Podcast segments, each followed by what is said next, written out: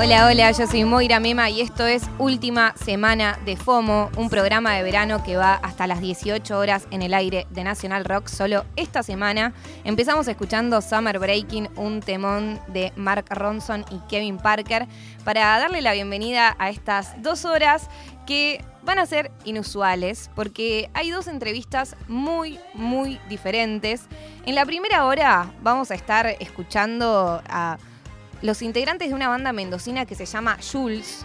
Tenemos a Gaspar Jules, que es el cantante y quien toca los sintetizadores, a Mauro Kruger en guitarra, a Eduardo Cardoso, que está en la batería y en los pads. Y es muy particular porque yo este verano, o sea, este verano antes, hace unas semanas, estuve en Mendoza Capital y pude entrevistarlos ahí, en, digamos, su tierra, básicamente, en un lugar hermoso que se llama la Central Bermutería. Eh, y estuvo muy lindo porque básicamente pudo hacer una nota presencial en Mendoza y también de alguna u otra forma estando en el lugar en donde ellos componen todo, en donde viven y que inspira a sus canciones, ¿no? Sacaron un disco que se, que se llama Gema, está buenísimo. Y antes de contarles la segunda parte de Última Semana de FOMO, este programa especial de jueves, quiero que escuchen a Jules y este tema hermoso que tienen con Eve Caletti que se llama Sabia.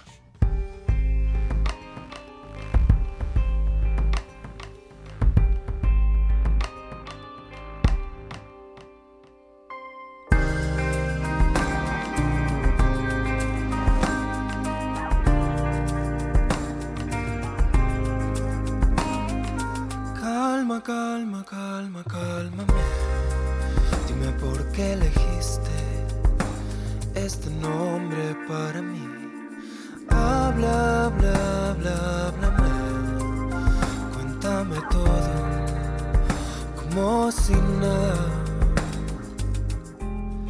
Solo esta vez hallaste algo con lo que vivir. Solo esta vez hallaste algo con lo que puedas vivir.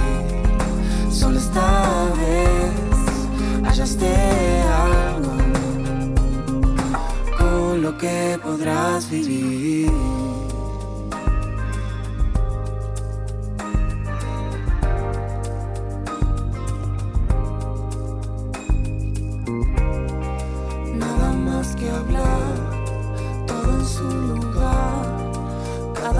Vez que el tiempo cae, sabía yendo al mar, cruzando esta selva. A su paso sangran hombres. Cada vez que todo se aleja. Calma, calma, calma, calma. Solo esta vez hallaste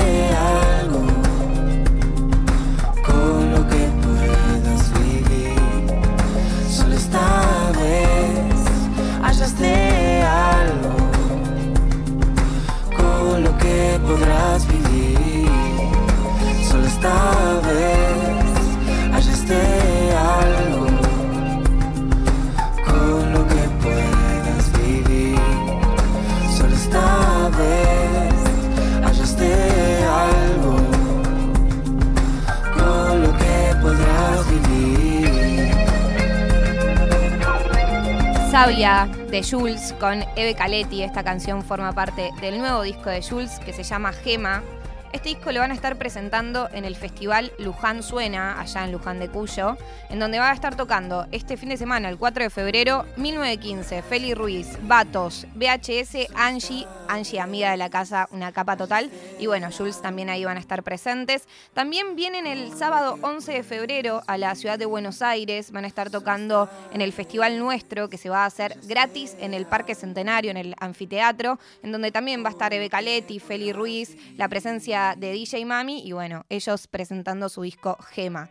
Eh, como les comentaba hace un ratito, viajé a Mendoza, tuve el placer de conocer ese- esa hermosa provincia, eh, también de conocer la movida cultural de Mendoza Capital, de entrevistarlos ahí en la Central Bermutería, que la menciono porque me, rega- me regalaron un vermú y yo ya todos mis mi respeto, me dan un vermú y es tipo, te voy a mencionar el resto de mi vida.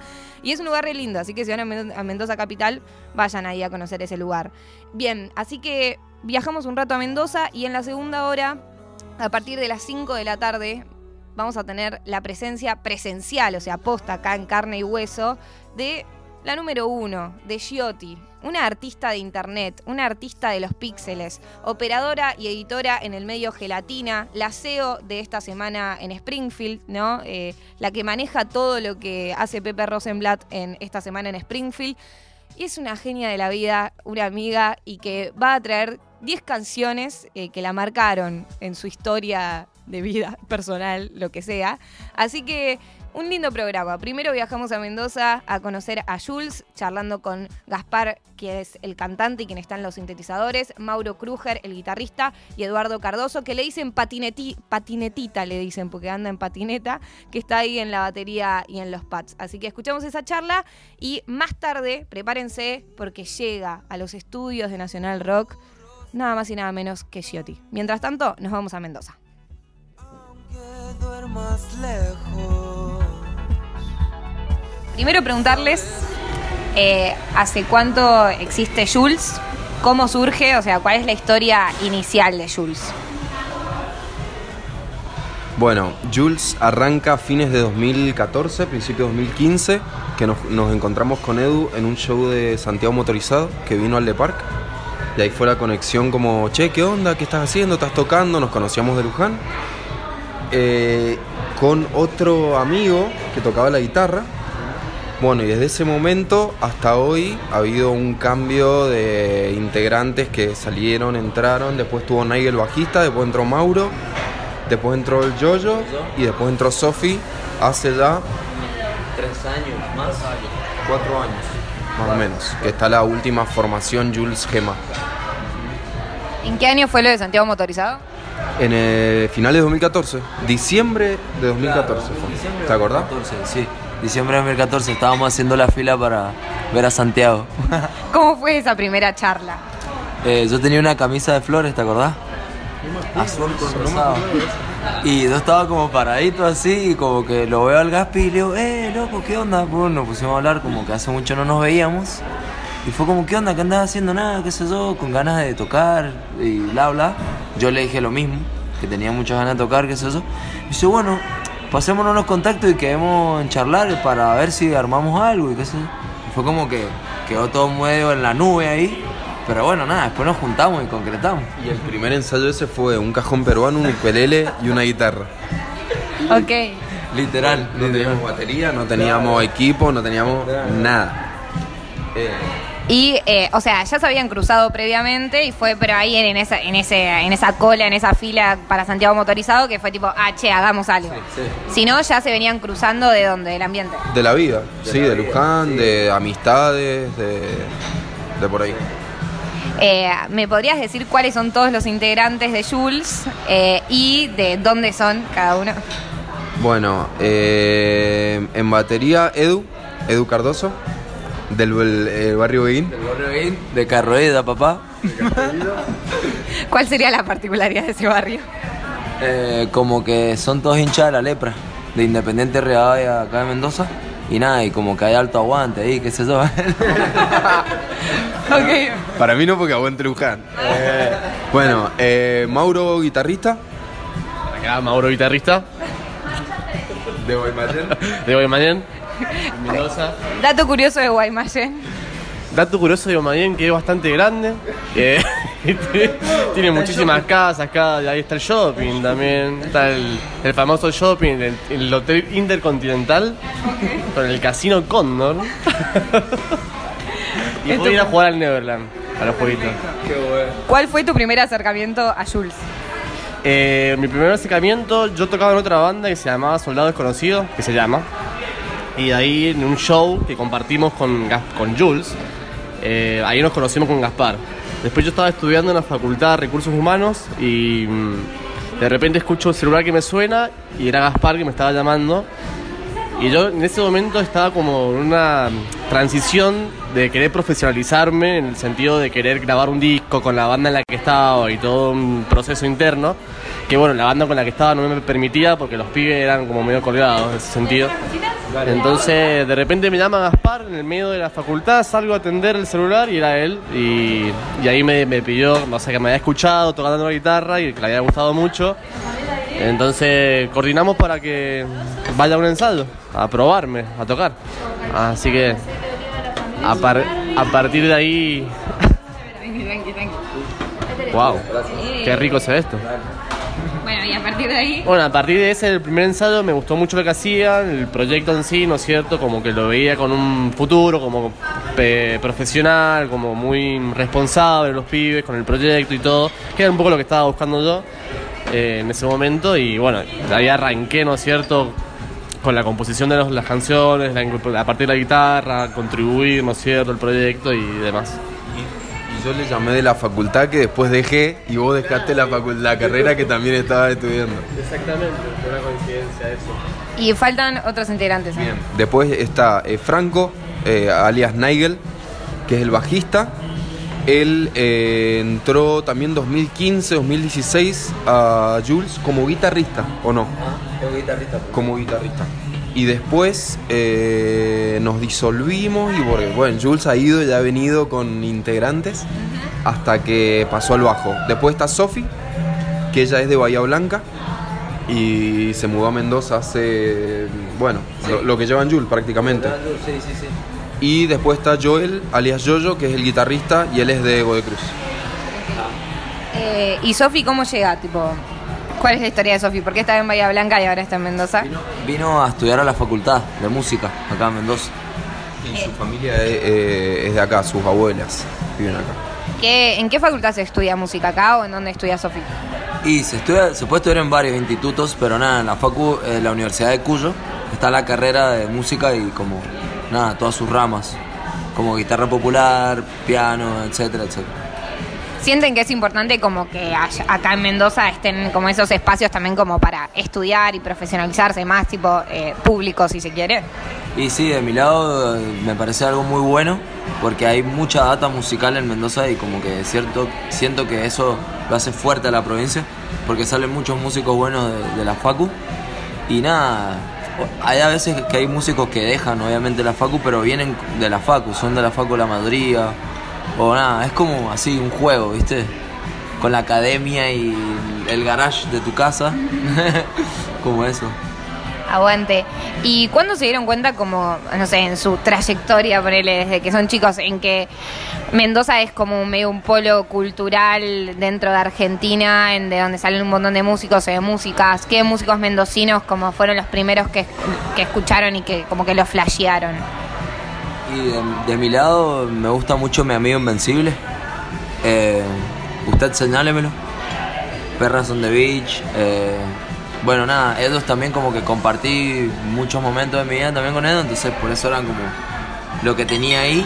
Pero nada, increíble, o sea, realmente todo lo que hicieron y todo lo que marcaron en, en el tiempo, como el índice, podría decir entre comillas, eh, nada, me re gusta, la verdad.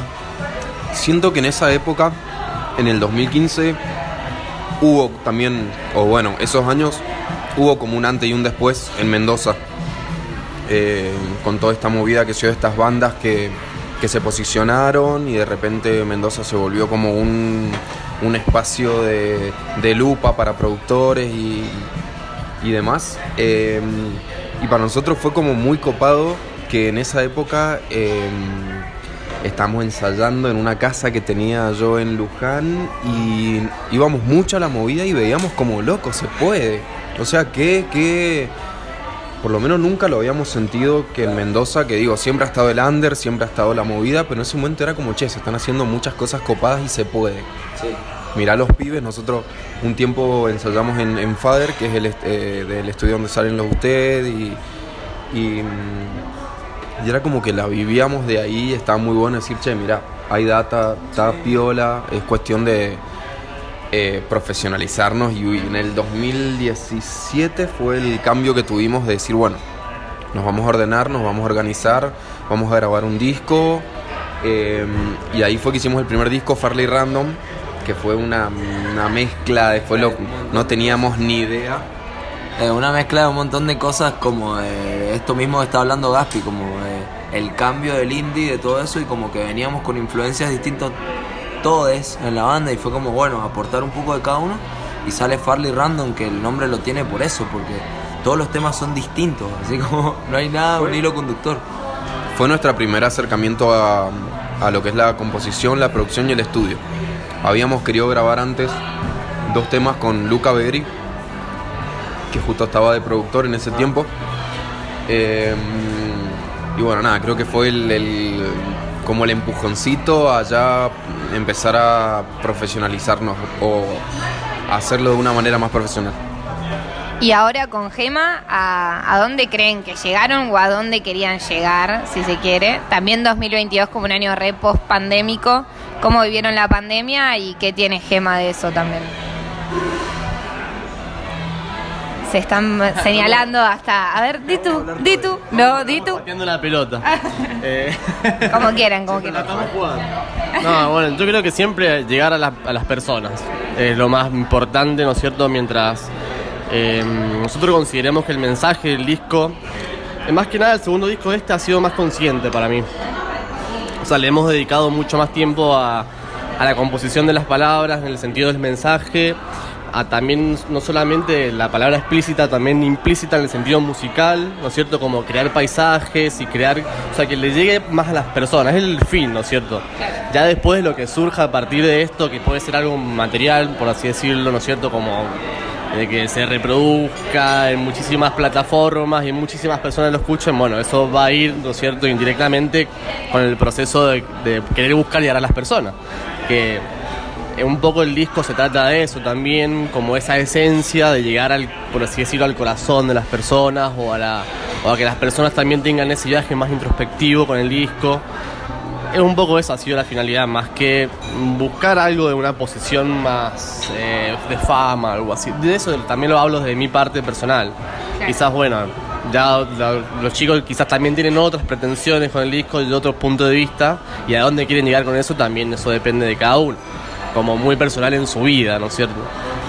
Bueno, ¿ustedes qué tendrían para decir? Para- No, yo recomparto. O sea, nosotros, eh, Jules cree que realmente si lo que hacemos lo hacemos porque realmente amamos la música y el arte y que realmente lo más lindo es poder llegar a una persona que a veces nos tiran mensajitos en Instagram, che, este tema eh, me hizo sentir re bien porque no sé qué y che, este tema, qué hermoso, cómo me... Y realmente te emociona, ¿viste? Una vez eh, son los pequeños eh, eh, cariños que te da la gente. Eh, bueno, lo que, se lo que más buscamos es un crecimiento, ¿no es cierto? Siempre se busca como crecer y compartir cada vez con más personas. En el sentido de, por ejemplo, viajar, eso ya te permite compartir un montón de situaciones con un montón de personas y también te permite, bueno, llegar a más personas. O sea, y te nutra a su vez para seguir haciendo. Es como, bueno, es la, la famosa el círculo, ¿no es cierto? Que empezás como a retroalimentarte de las personas y a su vez las personas te retroalimentan de vos. Entonces, es muy importante eso. ¿Cuál fue el primer tema que dijeron, ok, este va al disco, este es como que es la esencia de Gema? ¿Se acuerdan? O, alguno de esos momentos. en- Fronteras, podría, Fronteras, se podría decir, que fue como un single que sacamos que está dentro del disco y fue como que sacamos tres singles antes de sacar Gema el disco y nada, como que de los tres que sacamos, Frontera fue como el que dijimos, che, este re va más a Gema, es re Gema. Se sentía identificado solo el tema, ¿viste? Así que nada, ese para mí fue el tema que más. Sí, eh, fue creo que la canción bisagra, Fronteras. Porque tuvimos una transición de lo que fue Farley Random. Después hicimos dos singles, quizás y Jadeo. Eh, y después hicimos Fronteras. Y terminamos dejando afuera Jadeo y quizás del disco y metiendo a Fronteras diciendo, bueno, es por acá, quizás y, y Jadeo fue como un experimento, una exploración fue eh, querer eh, dar ese paso hacia algo más, más fresco, quizás más pop, y llegó por ese lado y de ahí fue como, bueno, vamos por acá. Genial. Y, o sea, ¿el concepto Gema apareció antes que las canciones? ¿O fue a partir de fronteras que dijeron, ok, esto es Gema y vamos a ir por acá? Sí, eh, medio que venimos trabajando con el hecho de ir grabando singles hasta que se forme un disco. Ok. Ma- Gema fue así. Gema fue así. Fue empezar a componer canciones y nada, no sabíamos que se iba a llamar Gema, lo que estábamos haciendo. Después dijimos, bueno, ¿cómo se puede llamar? Y empezamos a decir todas estas cosas que han dicho los chicos, como un concepto así del interior y bla bla y todo lo que te hace sentir y bueno, nada. Y tiene una mezcla de bailar y pop oscuro y todas esas cosas. Esta cosa como medio bailable que tiene el disco, eh, sienten que es importante como lo que quieren hacer como Jules, también como que también sea como un mensaje introspectivo, pero que también invite a bailar. No sé, ¿en qué, parte también como sienten que le van agregando esa cosa? Como al principio, ¿cómo, cómo empieza la composición y cómo es que le van agregando detalles, ¿no? ¿Cómo es ese proceso? Em, bueno, primero quizás un lado por lo bailable. Creo que eh, venimos de palos muy rockeros. Eh, quizás en, en común, digamos, más allá que cada integrante de Jule escucha muchas cosas. Eh, y siempre estaba eso de la fiesta y del baile y de escuchar temas bailables y que nos gusta Club Z y que nos gusta, no sé, Ilia Kuraki, bla bla. No sé, que sea Parcels, cosas así. Y, y- y también fue un poco el, el de construir la cabeza rockera y darle paso al, al pop y al, y al ritmo y, al, y a lo bailable. Pero en el caso de Jules, por lo menos la idea no es que, que simplemente te haga mover, sino que te haga sentir. Eh, no que solo sea baile por baile, por hacer un, un beat bailable. Eh, esa creo que es la fusión que hemos querido buscar con Jules, darle un poco del rock nacional y de esa estridencia y a la vez la liviandad que puede tener un tema popero y divertido. Y creo que también lo buscamos porque queríamos ese tipo de show también. Un show que tenga momentos súper pum arriba, bailables y de repente un tema como desierto. eh, que sea un, un popcito, no sé cómo decir. Un poco más tranquilo, bajaba el BPM y la intensidad y todo. Y nada, iba a decir algo que decía él como de los festis. Como que yo personalmente me, siempre me imaginaba los temas, cuando los escuchaba, me los imaginaba los temas como en un festival, sonando en un festival. ¿Viste? Decía, ¿y esto cómo, cómo sonaría en un festival? Y lo proyectaba y me lo imaginaba y era como, bueno, creo que los temas iban por ahí también, como que sonaran en un lugar grande y nada, eso. Genial. ¿Y alguna canción a la cual le tengan especial cariños que no sea fronteras y, como que quieren contar como la historia de la canción, como o algún momento como de inspiración que digan como bueno estábamos en este momento, nos pasó esto, lo empezamos a escribir y surgió esta canción. Eh, ¿Recuerdan alguna en particular? Y mm, generalmente las canciones, a veces nos juntamos con Gaspi, o sea, nosotros dos, a, tirar ideas, como a, proponer una idea y a empezar a explayarnos ahí. Siempre surgen desde un lado de una profundidad, por así decirlo, de temas profundos o quizás no tanto, como más superficial. Yo desde mi punto personal, por ejemplo, pantallas, que tiene un mensaje como, y esa luz que llevas por dentro me mantiene despierto, ¿no es cierto? Que al principio Gaspar lo, lo hizo con- pensando en las pantallas, literalmente en la luz del celular. Pero si vos después analizándolo, tiene como un mensaje de, de- para llegar al- adentro, esa esencia misma que tenemos los humanos, por así decirlo, y toda la naturaleza y toda la esencia, que es la esencia misma de luz. Entonces, generalmente siempre llegamos a partir de, de una idea. Yo a veces, el Caspar me pregunta a mí como, bueno, ¿qué has estado leyendo? ¿Qué sé yo? O, tiramos un popurrí de ideas, bueno, ¿qué podemos empezar a hablar?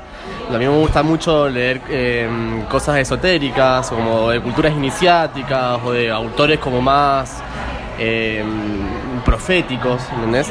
Entonces de ahí también sacamos mucha información, por ejemplo, el manantial de luz y que empezamos a desplayarnos y a buscar palabras.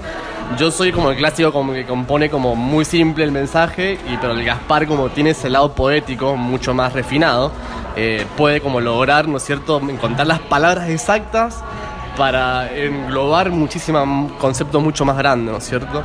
Que yo por, te, te podría poner una palabra súper simple y decir, no tiene nada de poético, ¿entendés?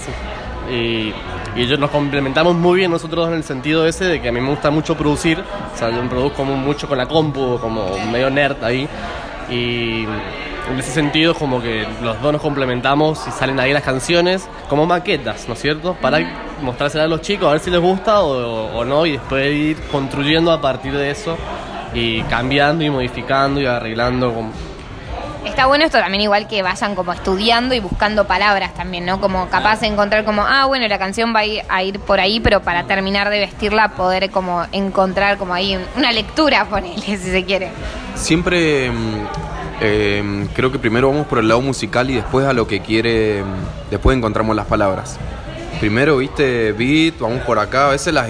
A ver, Gema en cierto punto fue un poco construido. Con Mauro nos juntamos y era como, bueno, ¿qué nos falta?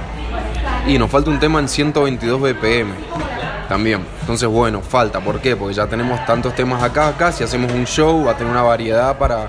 Bueno, gusta también que el show sea eso, no sea todo el tiempo algo bailable, sino que si estás triste quizás puedas tener un momento más introspectivo y más tranqui, después te levantamos con un... Bueno.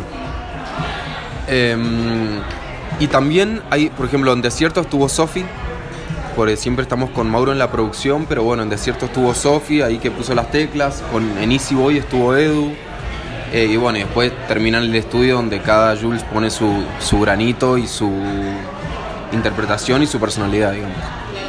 ¿Y eh, cuándo fue el momento de estudio y cómo se sintieron también en ese momento? Como fueron varios encuentros, primero de ver las maquetas, de que cada persona como le puso como su granito en la producción, si se quiere. ¿Cómo fue ese encuentro en el estudio? ¿Cómo lo sintieron? Y si tienen como, no sé, no sé si una cábala o algún tipo de eh, rutina antes de entrar al estudio, ¿qué, qué, qué- qué les gusta hacer o qué les parece importante en Jules al menos que buscan? Em, bueno, ¿cu- ¿cuál fue la primera pregunta, perdón? No, o sea, fue pensar un poco como ah, después de que cada uno pone su granito, digamos, en la producción, cómo es después ese momento del estudio, tipo, y cómo lo vivieron en particular acá. Claro. Eh, bueno, generalmente después del tema que se compone y se, se muestra si gusta, pasa al estudio, digamos, o sea, la- como la primera etapa. Y de ahí, bueno, este año, el año pasado, 2022 o 2021, empezamos a hablar con el Manu. 2021. 2021 eh, empezamos a hablar con Manuel Nazar en el estudio Olivo Producciones eh, y la verdad que tuvimos una química zarpada, nos conocimos ahí de, de primera y venimos laburando súper bien. Y después eh, es como el tema compuesto pasa a la guitarra. Lo matamos, todos los sintes, Reducimos, en realidad. lo reducimos. Lo todo- reducimos para que sea como lo más tocable primitivamente, por, hablar- por decirlo de una forma. que, ya, que- que ya el tema funcione con voz y guitarra, digamos. Guitarra fogón y ahí lo desglosás a la canción. O pasa, o sea, pasan de la compu a la guitarra. De la, de la compu con todos los chiches, cinte, qué sé yo, efecto, delay, una cosa, qué sé yo, a llevarlo el tema a la simplicidad para ver si, bueno, eh, si funciona. Claro, de ahí vienen los Digamos. arreglos armónicos, que el productor se mete ahí también como decir, che, mirá, este acorde quizás de paso está mucho más agradable que al que tenía antes, porque puede ser sentir esto o eh, aquello, y bueno, nada, data de producción de los productores, ¿viste? Como de ahí viene. Que eso lo vieron más en el estudio, digamos. Exacto, sí, en el estudio. ¿Cómo, cómo se sienten también con ese rol eh, con ese rol de productor? Tipo, como que un poco son todos productores en la banda, como que van sumando, pero ¿cómo se sienten también con esas personas como que los van guiando y les van diciendo quizás es por acá o es por allá? Y yo de mi lado re como, porque como decían los chicos, re nos entendimos con Manu y hicimos un grupo re piola de laburo. Y nada, da como que Manu fue el productor de Fronteras. Y no sabíamos si Manu era el productor del disco de Gema. Y terminó siendo el productor del disco de Gema. Y ahí más o menos entender el concepto de todo. Claro, Y además es porque fue el que estudió. fue el que fue a la facultad, Manu. No, bueno, Marta. eh. Sí, no. Más allá de- del hecho de profesionalizarse como en una carrera, también el, sentir para mí es muy importante. Y eso es lo que encontramos en él. Encontramos una persona que siente verdaderamente y también se sabe separar el sentir. Porque, porque a veces nos dejamos guiar tanto por un sentir que a veces nos olvidamos un poco de lo técnico, ¿no es cierto? Como a mí me gusta esto que sea todo gris o todo negro, qué sé yo, porque me lo siento así, pero viene otra persona y te dice, y pero fíjate si le pones este colorcito rojo acá y amarillo, capaz que... Entonces, bueno, confiamos en, en- su criterio también muchísimo y eso nos, llena de una confianza hacia él. Entonces confiamos a veces en el sentido de cuando nos reta, por así decirlo, o nos propone cosas como cambios dr- drásticos o inco- incorpora situaciones a temas nuevos y bueno, dale, confiamos en vos, mandémosles para adelante, ¿entendés? Entonces eso es muy importante en el hecho de esa confianza que le tenemos a él. Y el concepto de Jules realmente también ha sido confiar.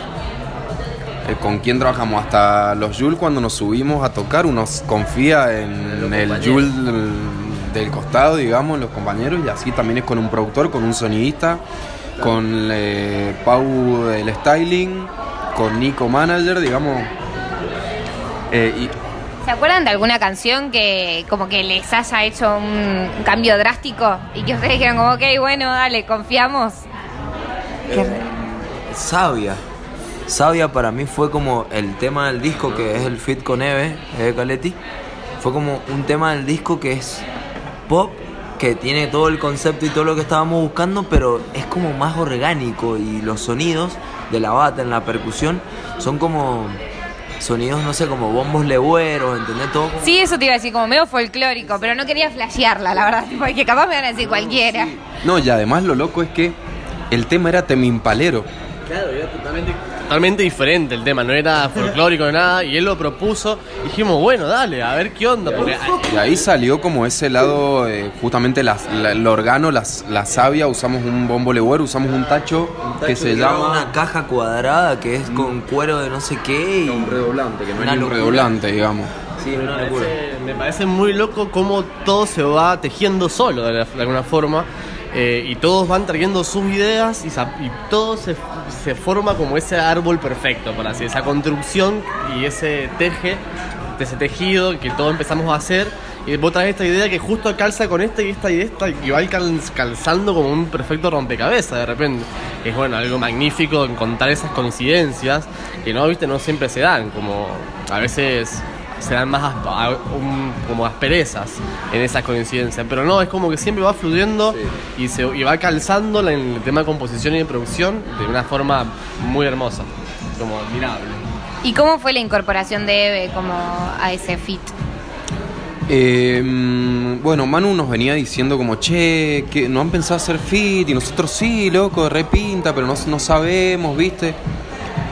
Eh, entonces fue como que salió y de repente dijimos, che, a Eve ya la conocemos en realidad eh, desde hace bastante acá de la movida de Mendoza y fue, che, quería muy linda las voces, su, su tesitura de voz, qué sé yo. Eh, y nada, fue un mensajito, Eve, ¿qué onda? ¿Te pinta? Sí, dale, mandame el tema, pum, pum. En una de esas idas que vino acá a Mendoza, lo grabamos una tarde en el estudio y, y genial. Estupendo, estupendo. ¿Y algún otro instrumento que hayan incorporado? Recién decían como bombo legüero, una cajita. eh, ¿Algún otro como objeto extraño que hayan incorporado en la grabación que no lo tenían esperado, pero que fue como, vamos a flashear? En este disco no. No, no, no algo tan loco como lo que acabamos de contar, pero por ejemplo, el disco anterior tenía violines. Y nada, eso era otro. Sí, son instrumentos en sí. Eh, nos- no, nosotros con el Gaspar nos gusta mucho ampliar cosas. No sé, buscar un sonido de un radar, por ejemplo. Cada pim, pim. Y eso capaz que lo ponemos ahí al fondo, que ocupando un espacio. No sé si algún instrumento orgánico, como si me decís no sé qué, ¿viste? Pero, por ejemplo, eh, por ejemplo, Sabia tiene, ¿cómo es que se llama? El instrumento que le pusimos. El, el, el Ah, hindú. El... El citar. Citar.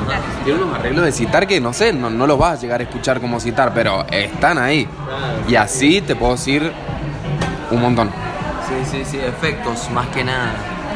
Siem- Siempre cuando vamos al estudio y estamos en la etapa de producción, o sea, de, de seguir componiendo, que a mí me encanta esa parte Sí, proceso, eh, empezamos, a mí soy una persona que medio denso en el sentido a veces de que se me vienen muchas ideas y las quiero hacer y las quiero como incorporar, y a veces, bueno, el Manu me dice, che, para un poco. Manu te ordena. Manu, Manu te ordena que eso está muy bueno. Es como, sí, todo se puede probar, pero ordena- ordenaditos. Yo soy un maniático de la que idea como salen y si hacemos esto y si ponemos esto acá y si cambiamos esto y si agregamos este sonido de acá. No sé, ahí está el mano grandioso que lo, lo amo mucho por eso, porque tranquilízate Mauro, ya lo vamos a probar. ¿Hay algún sampleo en Gema que recuerden en particular de algún efectito, de alguna canción o algo así? Bueno, el radar sí está.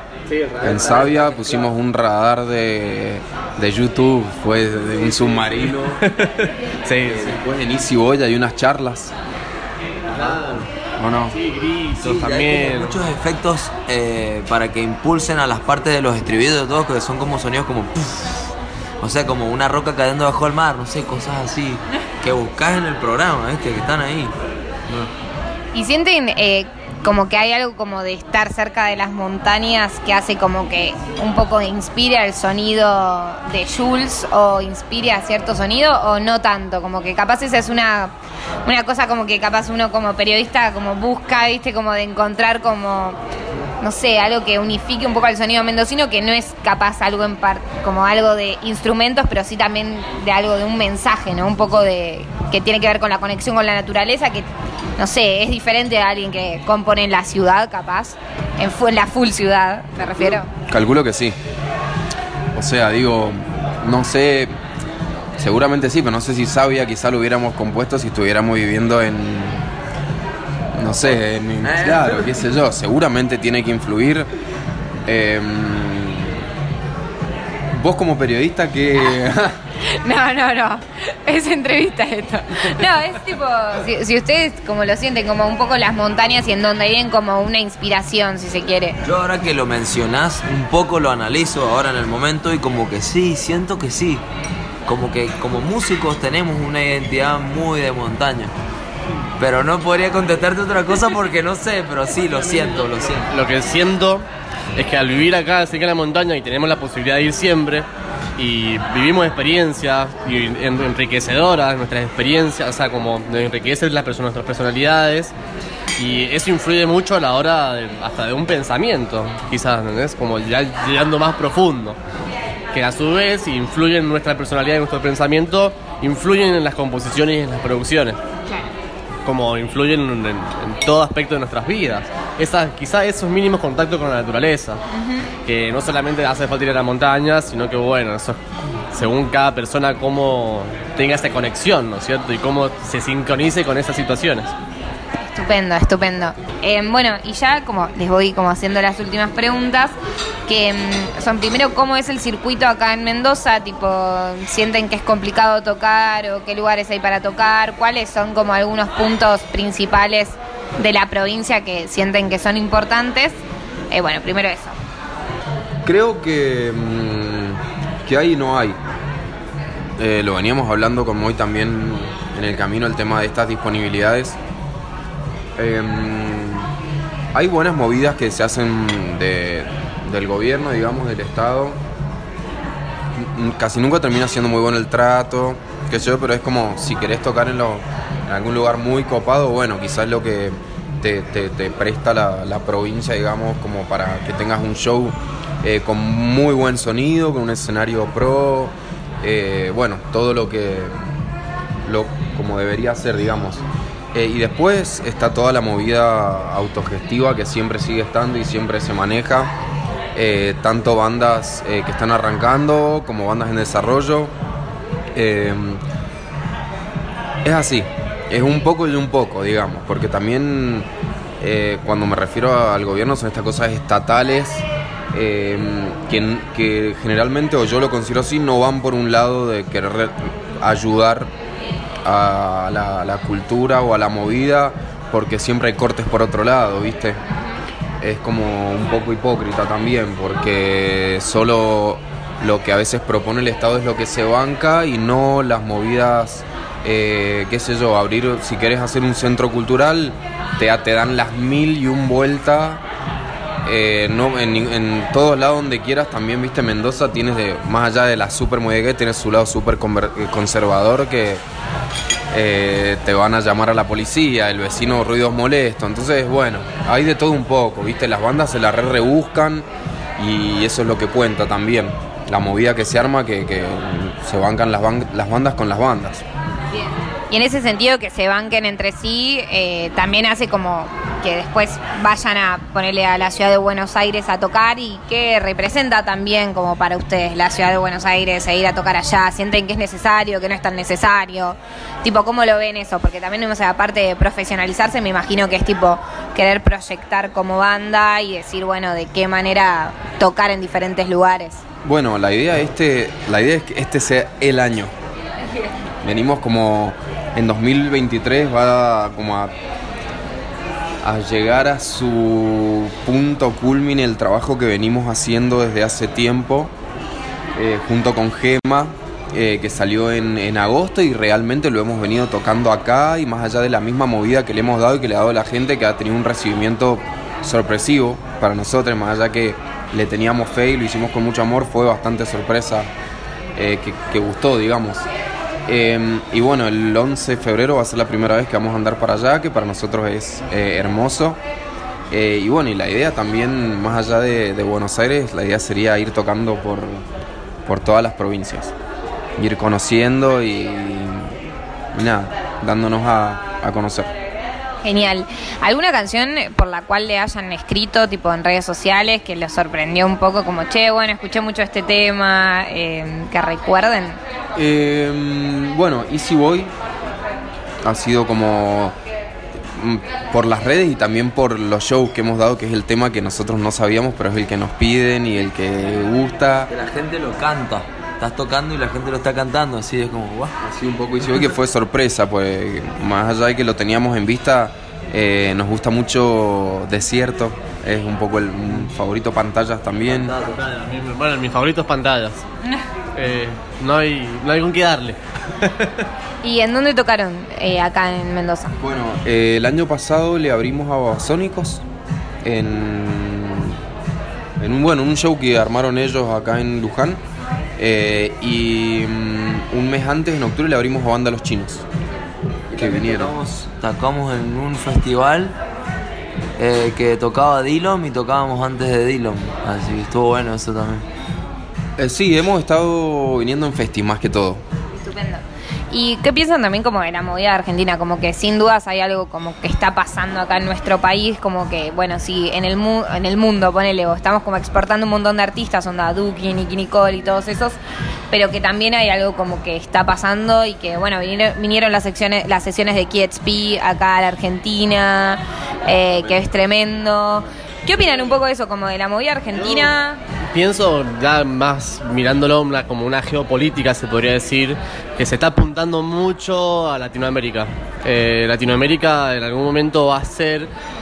Es una- yo lo puedo sentir así, pues mi, experiencia, ¿no cierto?, y mi visión, eh, de que va a ser como un, en un futuro no tan lejano, como el centro de muchísimas cosas, eh, no solamente cultural y musical, sino que bueno, ya es más llevado hasta los alimentos, se pueden decir, y el, el recurso también humano en Latinoamérica va a ser muy importante, eh, en el sentido de que vamos a tener que lograr ir hacia un interior muy profundo y lograr cosas increíbles, como cambios muy profundos que se están dando y donde lo que es la verticalidad va a desaparecer en el sentido en todos los aspectos eh, socioculturales que nos podemos imaginar, que es un poco el objetivo de, que creo que todos sentimos muy adentro, que es que se dejen de, mm, por así decirlo, inflar tanto a una sola persona o a solo un, solo grupo, sino que se empieza a generar como este cambio donde todos pertenecemos a... y todos pertenecemos, ¿no es cierto? Como una comunidad muy grande, global. Y creo que se está dando ese cambio y creo que eh, vamos a hacer un ejemplo para mí, Latinoamérica como Argentina dentro de Latinoamérica. En ese sentido de dejar de ideolita- idealizar, idealizar perdón, a tanto a solamente a sectores Claro. muy populares. ¿Quieren agregar algo? Jules Política 2023. Geopolítica.com. Pero bueno, es un poco el objetivo, yo mi personal, ¿no es cierto? Como dentro de si llego a tener un- algún tipo de voz dentro de lo que sería la cultura, que se generalice y se horizontalice un Sí. poco más la situación. Y que todos tengan las mismas posibilidades. Sería como... genial. Yo voy a agregar eh, simplemente eh, agradecerte a vos, Moy, Gracias. Por el espacio y la oportunidad. Y que, eh, bueno, que nos esperen en Buenos Aires con mate y. ¿Y cómo se llama? ¿No tienen No tienen ustedes? tortitas. ¿Qué tienen, verdad? ¿Facturas? Bueno, vale, Bueno, vale, facturas. Con mate y facturas. Pero a- acá no, no le dicen tipo facturas. Sí, le dicen Sí, facturas. pero bueno, viste las tortitas. Las tortitas es tipo un bizcochito de grasa, pero más grande. Sí, bueno, sí. Tenés muchas igual, pues tenés tortitas de hoja, tortitas raspadas.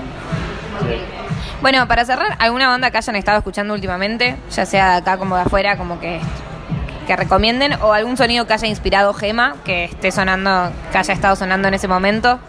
¿Se acuerdan? Piensan los Jules, piensan en la Central Bermutería. Sí, buscando los archivos. Y mirá, es que para Gema te juro que son influencias. A ver, De un montón de desde el tema Amigues, la influencia fue eh, Sky Bellinson, por ejemplo.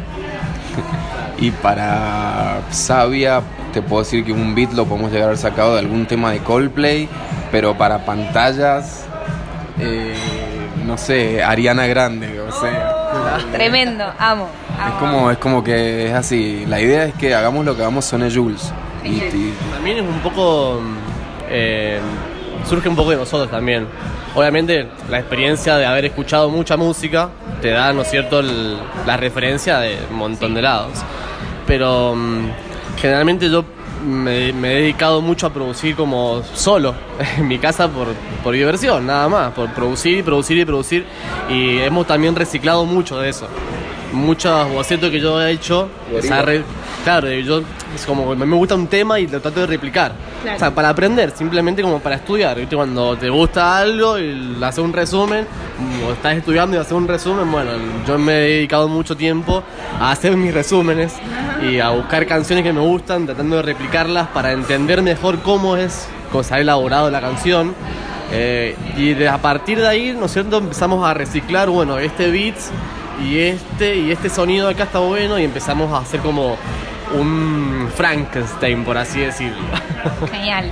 Eh, ¿Alguna banda de Mendoza de acá que quieran recomendar que capaz no, no conozcamos tanto o mm, que hayan estado escuchando? eh, me gusta la banda de un amigo que se llama Mia, Mia Wallace. Es muy buena esa banda. Eh, Hacen punk. banda, banda, sí, que hace punk, hardcore punk. Eh, yo, banda mendocina que me gusta mucho, eh, Cotelay. Tiene una propuesta como rockera, rockabilly. Ahí, pero que tiene una mezcla de sonidos que está muy bueno. La tienen un disco ahí en Spotify. Genial. ¿Alguna más? O Eh, Spaghetti Western me gusta mucho. Bueno, entonces, Jules, desde Mendoza, capital.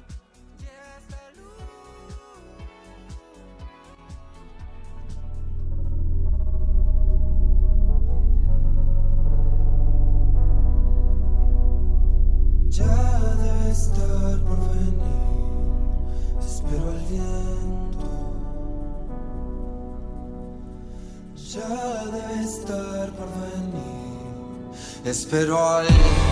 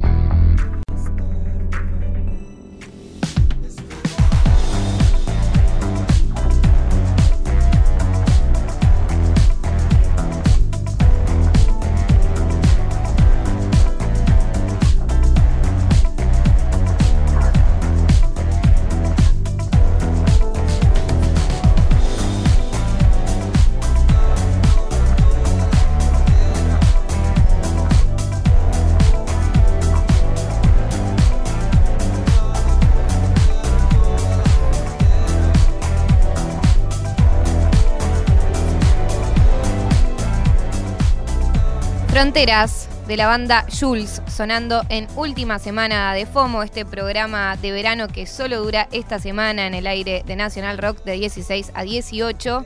Recién escuchábamos la entrevista que le hice hace unas semanas en Mendoza Capital a los integrantes de Jules, algunos de ellos, a Gaspar Jules, que es el cantante y quien está en sintetizadores, Mauro Kruger, el guitarrista, y Eduardo Cardoso, a.k.a. Patinetita, en batería y pads. Realmente lo más, eh, muy buena onda.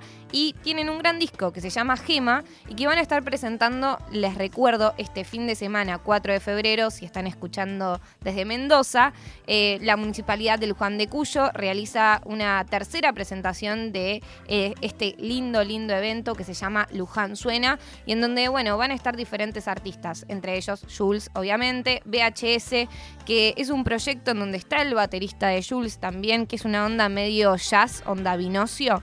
Eh, muy lindo, muy tranqui. Angie, amiga de la casa, que ahora está viviendo en Capital Federal, pero que, eh, bueno, es de Mendoza y va a estar eh, volviendo a su provincia y presentándose ahí en Luján de Cuyo. La banda Vatos, con B larga, Feli Ruiz y 1915. 1915 también amigos de la casa que van para allá, para Mendoza, acá de la ciudad de Buenos Aires. Pero además, Jules, el otro fin de semana, no este, el próximo, el 11 de febrero, se van a estar presentando en el anfiteatro del Parque Centenario, en el Festival Nuestro.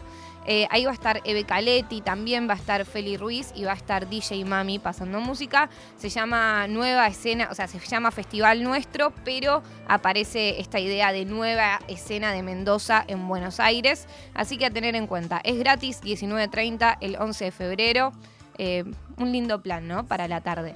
Eh, cerrando ya la parte mendocina, digamos, de esta última semana de FOMO, de este programa Última Semana de FOMO, eh, les digo que en breve va a estar Giotti aquí, artista visual, artista de internet, artista de los píxeles. Eh, ella es operadora y editora en Gelatina, la CEO de esta semana en Springfield creo que de las personas más creativas y capas que conozco y que, no sé, que ya está marcando para mí cómo se comunica una generación. Tiene su propio programa que se llama El Show en Gelatina, en donde lo que hace es mostrar los hilos de los streamers y de quienes producen, digamos, toda la cuestión visual por detrás de un stream. Eh, se, puede, se pone a hacer, por ejemplo, una canción al aire. Eh, es realmente muy genial. Si no vieron el show, les recomiendo que lo hagan. Arroba Giotti, eh, una genia total y va a presentar 10 canciones. Ya anticipó que hay una, una- un tema que nos va a hacer acordar mucho a los momentos en donde estábamos muy fanatizadas con el trap. Eh, ya spoileo, va a sonar Kazu en la playlist de Giotti que está llegando y que a partir ahora de las 5 de la tarde va a estar junto a nosotros en el aire de Nacional Rock en última semana de FOMO. Dicho sea de paso, eh, vamos a rememorar con Giotti un gran momento que fue el recital Mar del Pop en Mar del Plata, ya hace en el verano del 2020. Fue el último verano prepandemia que tocó en la casona que era el Museo de Victoria Ocampo, ahí en Mar del Plata. Tocaron las ligas menores, tocaron en ese momento Los Buenos Vampiros, que bueno, fue el primer momento en donde conocí a Buenos Vampiros en ese momento. Y, eh, y ahí fue un momento súper mágico. Y también se vivió algo súper lindo en un show en vivo de las ligas menores este último fin de semana en el Conex, en donde creo que fue por primera vez que hicieron el cover de Pixies que, que tienen de All I Think About You Now, About Now. Em, hicieron esta versión, ellas eh, lo que hacen es no solamente reversionar el tema en lo musical, sino también eh, traducir la letra. Eh, se llama Todo lo que pienso hoy. Es realmente hermoso, hermoso y suena así.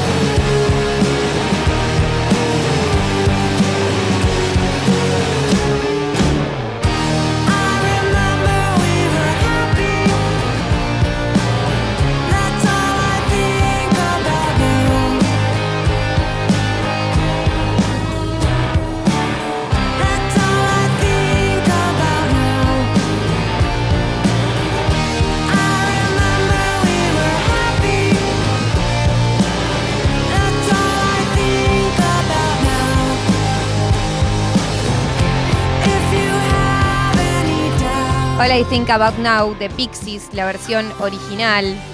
Eh, y acá está muy presente Paz Lenchantín, bajista y cantante también de Pixies, que es argentina, nació en Mar del Plata, después igual se naturalizó estadounidense.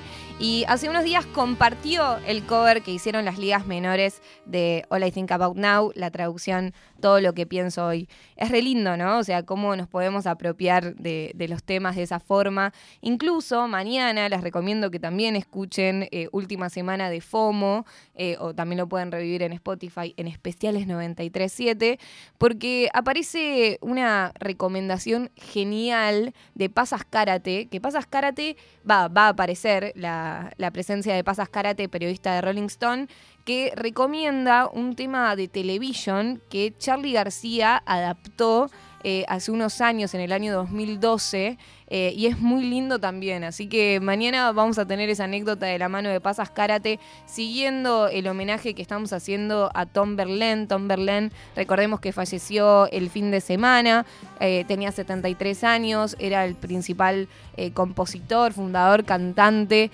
de la gran banda Television. Y esta semana un poco ya lo homenajeamos, ¿no? Eh, Tuvimos la presencia de Ale Lingenti, que contó una anécdota muy linda también de él y de eh, la importancia que tuvo Television en los años 70 en Nueva York, incorporando un sonido rockero totalmente eh, diferente, cortando con el sonido disco que para nada estaba reflejando la situación social y económica que vivía Nueva York en ese momento. Así que mañana eh, les recomiendo que también vengan a esta última semana de FOMO. Vamos a seguir con estas reversiones como la de Pixies de las ligas menores, pero mañana en un especial de televisión. También Romina Sanelato va a estar diciendo presente que tiene un librazo sobre las mujeres en el rock esencial todo lo que cuenta ella eh, y es muy lindo, ¿no? Porque cada periodista musical o cada fan de televisión te va a decir algo diferente y te va a contar un datito en particular. Ale Vincenti diciendo que los de televisión, a pesar de, eh, de tener ese espíritu punk, si se quiere, porque estaban en ese momento, con Patti Smith también, eh, se podría decir que sonaban muy bien gracias a sus horas de ensayo, que todos los días ensayaban seis horas los de televisión, entonces tiene sentido el, el gran nivel que tenían a pesar de eh, haber sacado capaz solamente, ya que su primer disco sea genial, tenía que ver con eso, con las seis horas de ensayo diarias. Eh, o incluso que sus shows en vivo sean ya tan buenos al principio, eh, tenía que ver con eso.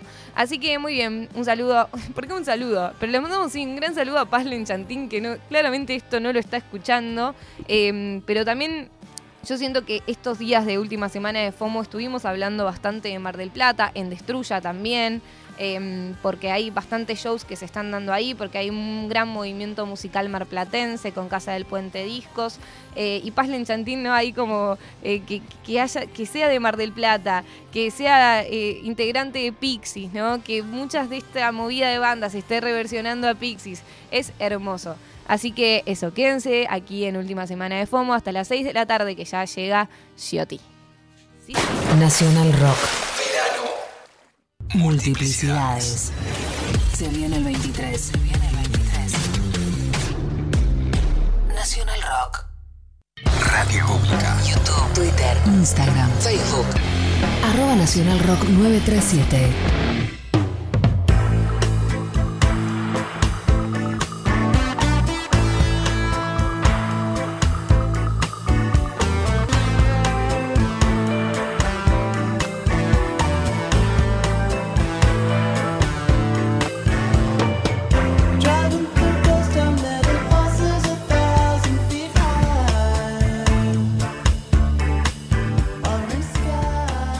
Un artista de internet, de los píxeles, de la radiofonía argentina, Muchas cosas a la vez. de los crayones, De los crayones. de la animación, Todo. de la cerámica. Todo, ¿viste? Cuando sos un poquito de todo. Ella es Giotti. Yo. Giotti. Hola, Moy. ¿Todo bien? ¿Cómo, estás? ¿Todo bien? Acabo de llegar, así que estoy como que corrí un poquito. Acaba de llegar de Gelatina, en donde ella es operadora, editora, CEO de esta semana en Springfield. Ahora tengo un nuevo puesto en gelatina, que me gusta mucho decirlo, porque siento que es como que lo forré un poco, que es directora de arte. Me encanta. Soy directora de arte. Es que te- Dirijo el arte. Sos un poco Marta Minujín. Sos como la Marta Soy la Marta Minujín. Minujín del stream porteño. Acá no hay stream. No, Había. ahora no. Esto es solo radio, amiga. Perfecto. Me Yo- quedo tranquila. Que no se me va a ver el chivo. Esto para vos es como una cosa extraña. ¿Hace cuánto tiempo no hacías solo radio? Eh, FM, viejo. Un montón. Bueno, claro, vine acá hace poquito con el- en el programa de mi amiga Ivana, Sí. pero había una camarita y ahora no hay. Ahora no hay. Esto es radio tradicional. Radio tipo. tradicional. Luego se sube a Spotify, ponele que se puede convertir en Uh, un hermoso. podcast. Yo eh, aviso a las autoridades Nacional Rock, no pude compartir la story de que venía. Así que estoy muy contenta que me decís que se va a subir, lo voy a poder compartir en ese momento. Nada, Porque si no estamos en Instagram, ¿dónde estamos, Yo, amiga? escúchame. Disfruta el momento, a mí. Eu, tranquila. Eh, no me quedo nada. tranquila. No, me dio culpa, me dio culpa no, no llegar a compartirlo, pero bueno. Y esto es una entrevista a fondo. Y ya que estamos en la radio. Es medio sin auriculares. Lo que hacían en, en la metro, ¿no? Que era como que sacaban los auriculares y hablaban así, Sí, sin sí. cortina, ¿viste? Sí, sin nada. Como, sí, era a políticos esa. me Esa parte, un reencuentro de amistad, digámoslo. En realidad nosotros queríamos charlar con Moy y Moy me invitó a charlar con gente escuchando, pero... Sí, eh, admito que esta última semana de FOMO fue decir, che, hay gente que quiero ver hace mucho tiempo, que nunca pactamos y no sabemos organizarnos como para decir, este día puedo, de vamos a tomar repente una cerveza Tenés un lugar con aire acondicionado, con una linda mesa, con con auriculares. gente linda, con auriculares y decís, bueno, los invito acá, de un café, más barato. Sí, Siendo- es, es mi trabajo también a la vez. claro, está buenísimo. Bien, Está bueno tu trabajo, me gusta. estupendo. Eh, esto es una entrevista seria. Julia, ah, le decía Julia. Hablemos bien. Hablemos bien. Primero, ¿cuándo te autodefiniste como Giotti? Muy buena pregunta. Creo que vos estuviste justo en el momento de, del De la cambio, transición. De la transición. Y hay gente que todavía me dice con mi nombre anterior, que eh, igual a mí me re gusta mi nombre, es Julia, mi nombre real. Sí. Eh, Juli no me gusta mucho, es como que ya no lo siento, ¿viste? O sea, si sos mi papá, mi mamá, está bien, lo entiendo, pero no me queda muy cómodo ya. Y amigos viejos se los tengo que decir, es como, como cualquier persona trans que te tiene que decir en un momento tipo, che, mira, no me queda tan cómodo. Y no sé, fue muy natural, en realidad es un apodo que me puso un amigo. Y en, pri- en principio era como mi nombre artístico. Y terminó siendo mi nombre, mi apodo para todos mis amigos y la gente más cercana también. Me gusta, es como un poco más especial. Hay muchas Julis. Y bueno, me gusta Giotti. La Sí. gente no sabe cómo pronunciarlo, se pone incómoda. Me divierte un poco. Sí, además si no fuese Giotti, no tendrías el show hoy en día. No tendría el show. Vos me dijiste show recién. Hay gente que ahora me dice show y es todavía, es como una tercera capa de confusión Es con fuerte. el nombre. El, El- show es mi stream. Sí. Porque ¿Qué? yo ahora, amiga, me pasé a la mesa. Te pasaste del otro lado. Típico de productora que de repente quería estar en la mesa, viste, y de repente, bueno, nada. No, pero es hermoso. Es un, co- contá el concepto del show. ¿Cómo, cómo surgió? El show es algo que sucede en Gelatina, que es mi casa de stream preferida, predilecta.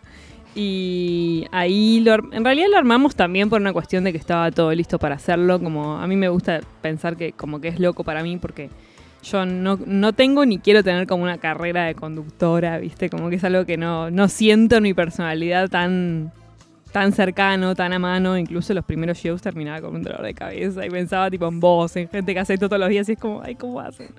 Como Eh, mucha información. Mucha info y hablar todo el tiempo, rellenar todo el tiempo los espacios, ¿viste? Yo en la vida real me encanta charlar, pero también me encanta quedarme callada y como que no se puede cuando estás conduciendo algo, no te puedes quedar callado. Mm, Yo creo que sí, porque estás siempre con otras personas, entonces tipo, Claro. podés un poco prestar ese... Es re lindo. Y hay un poco... El silencio. El Ah, silencio de la el radio. silencio es importante. Es otro, es otro, otra cosa a utilizar, sí. Y en el stream lo que pasa mucho es que, mm, bueno, el show se basa en traer un invitado que hace algo espectacular, en general, siempre, y mostrar lo que hace y hablar de lo que hace. Es como, jodíamos que es como un método reward, pero de arte. Claro. Es como una cosa medio de. El formato es entrevista. Y bueno, eh, hago un buen adelanto que este año yo no voy a estar sola en la mesa. Va a estar Maru Amabile, personaje también de esta radio. ¡Ay, ay, ay! ay! Así que vamos a estar las dos, que ella es la productora, pero va a pasar a la mesa conmigo. Eh, como para poder como pilotear un toque más la charla y que yo no me muera en el medio, porque no, es- no está tan en mis genes la conducción. Y bueno, nada, y la idea es que siempre viene alguien y, y nos cuenta lo que hace. Es medio abstracto si lo cuento así, pero en general son saberes que tienen que ver con el arte, con la tecnología, quizás con la ciencia alguna vez. Eh. Yo quiero saber, eh, en, en realidad quiero que le cuentes a la gente, porque yo ya lo sé, que es tipo que vos en realidad tus orígenes son radiales y eh, un poco sos la fundadora de la radio del Nacional Buenos Aires. No, del Pellegrini. Del Pellegrini. Pero sí. Sí, sí, soy la fundadora específicamente. Del Pellegrini. Sí. Em, contá, Con un poco, contá un poco esa experiencia. Eh, la radio, o sea, yo iba al Pellegrini, a una escuela preuniversitaria de acá porteña, lo más elitista de lo elitista, an- ah, quizás un poco después de las, de las privadas, pero sí. Y, y tiene un centro de estudiantes muy fuerte donde salieron cuadros políticos de la puta madre, como Felia Fernández, etcétera. Y yo, bueno, no me gustaba militar mucho, no estaba tipo enlistada en ningún partido y esas cosas. Entonces con mis amigas que éramos como un poco más fisuras, decidimos hacer una comisión. Había como comisión de arte, había una comisión de una revista de hace mil años de, la escuela que se llama Revista Bola, bla. Y no había radio. Y a mí me, gustó la, me gusta la radio desde siempre, soy muy oyente de radio. Ahora no tanto, pero cuando era chiquita escuchaba mucha radio. Dijimos como, bueno, hagamos una del centro de estudiantes y la armamos. Y lo loco es que esto fue tipo 2011, 2012. Y hoy día sigue existiendo. O sea, pasaron 10 años y la comisión sigue totalmente florecida con chicos que van ahí a divertirse y a hacer radio y a no sé qué. Y lo que nos pasó con, con Marico, que es mi amigo con el que además que vivo, bueno, vivimos muchas cosas como por ejemplo armar ese programa. Eh, el año pasado, a fin de año que se cumplían 10 años de justo del, del comienzo, nos invitaron a charlar con chicos que además que tienen literalmente 10 años menos que nosotros, eh, están haciendo lo mismo que decíamos nosotros, que lo, lo empezamos sin pensar que eso iba a seguir. Así que creo que es de las primeras cosas que armé y que después me di cuenta que, bueno, cuando armas algo, nunca sabes, viste, qué va a pasar después. Que tenías 15 años, estabas ahí en el centro de estudiantes Recontra y, el pedo con un montón de tiempo. Y vamos a hacer radio y es tipo lo conseguir, conseguir los micrófonos, por ejemplo. Bueno, estábamos en la década ganada, entonces eh, el AFCA existía y tenía la ley de medios ahí saliente. Entonces, buenos momentos. Claro, es como que justo creo que también nos impulsó mucho el contexto político. Eh, había unos cursos en ese momento del AFCA para aprender a hacer radio y nosotros fuimos a la AFCA en realidad a pedirle un micrófono y terminaron dándonos un curso entero de qué es un separador, qué es una artística, qué es una cortina. Yo ahí aprendí realmente a hacer un programa tipo una grilla, etcétera. Y bueno, eh, eh, hay algo gracioso también, que es que este, eh, este chico Alejandro, que nos dio el curso, Alejandro Resoñoco, creo que es el apellido, una cosa así, nos, bueno, todos los sábados íbamos a la escuela a hacer el curso, con toda la gente que era abierto, público, todo. O sea, mu- muy, genial. Y él, eh, bueno, nos hizo ese curso en 2012-2013 y después la radio empezó ya con todos los conocimientos, cosas que quizás hubiésemos hecho mucho más fisura. Él como que lo encaminó a, bueno, que sea un programa de radio y que estemos más tranquilos con los tiempos, esas cosas que uno sabe quizás más con la práctica. Lo tuvimos muy, muy teóricamente antes Claro. de hacerlo. Y él, el año pasado, creo que esto no lo conté, pero a mí me flashó mucho, me escribió y me dijo que veía gelatina y que se dio cuenta que yo era, como yo además me cambié el nombre, como que se dio cuenta atando cabos que yo era la misma pequeña que fue al AFCA a decirle si quería hacer un curso para, para 10 pibes del pele que querían hacer eso.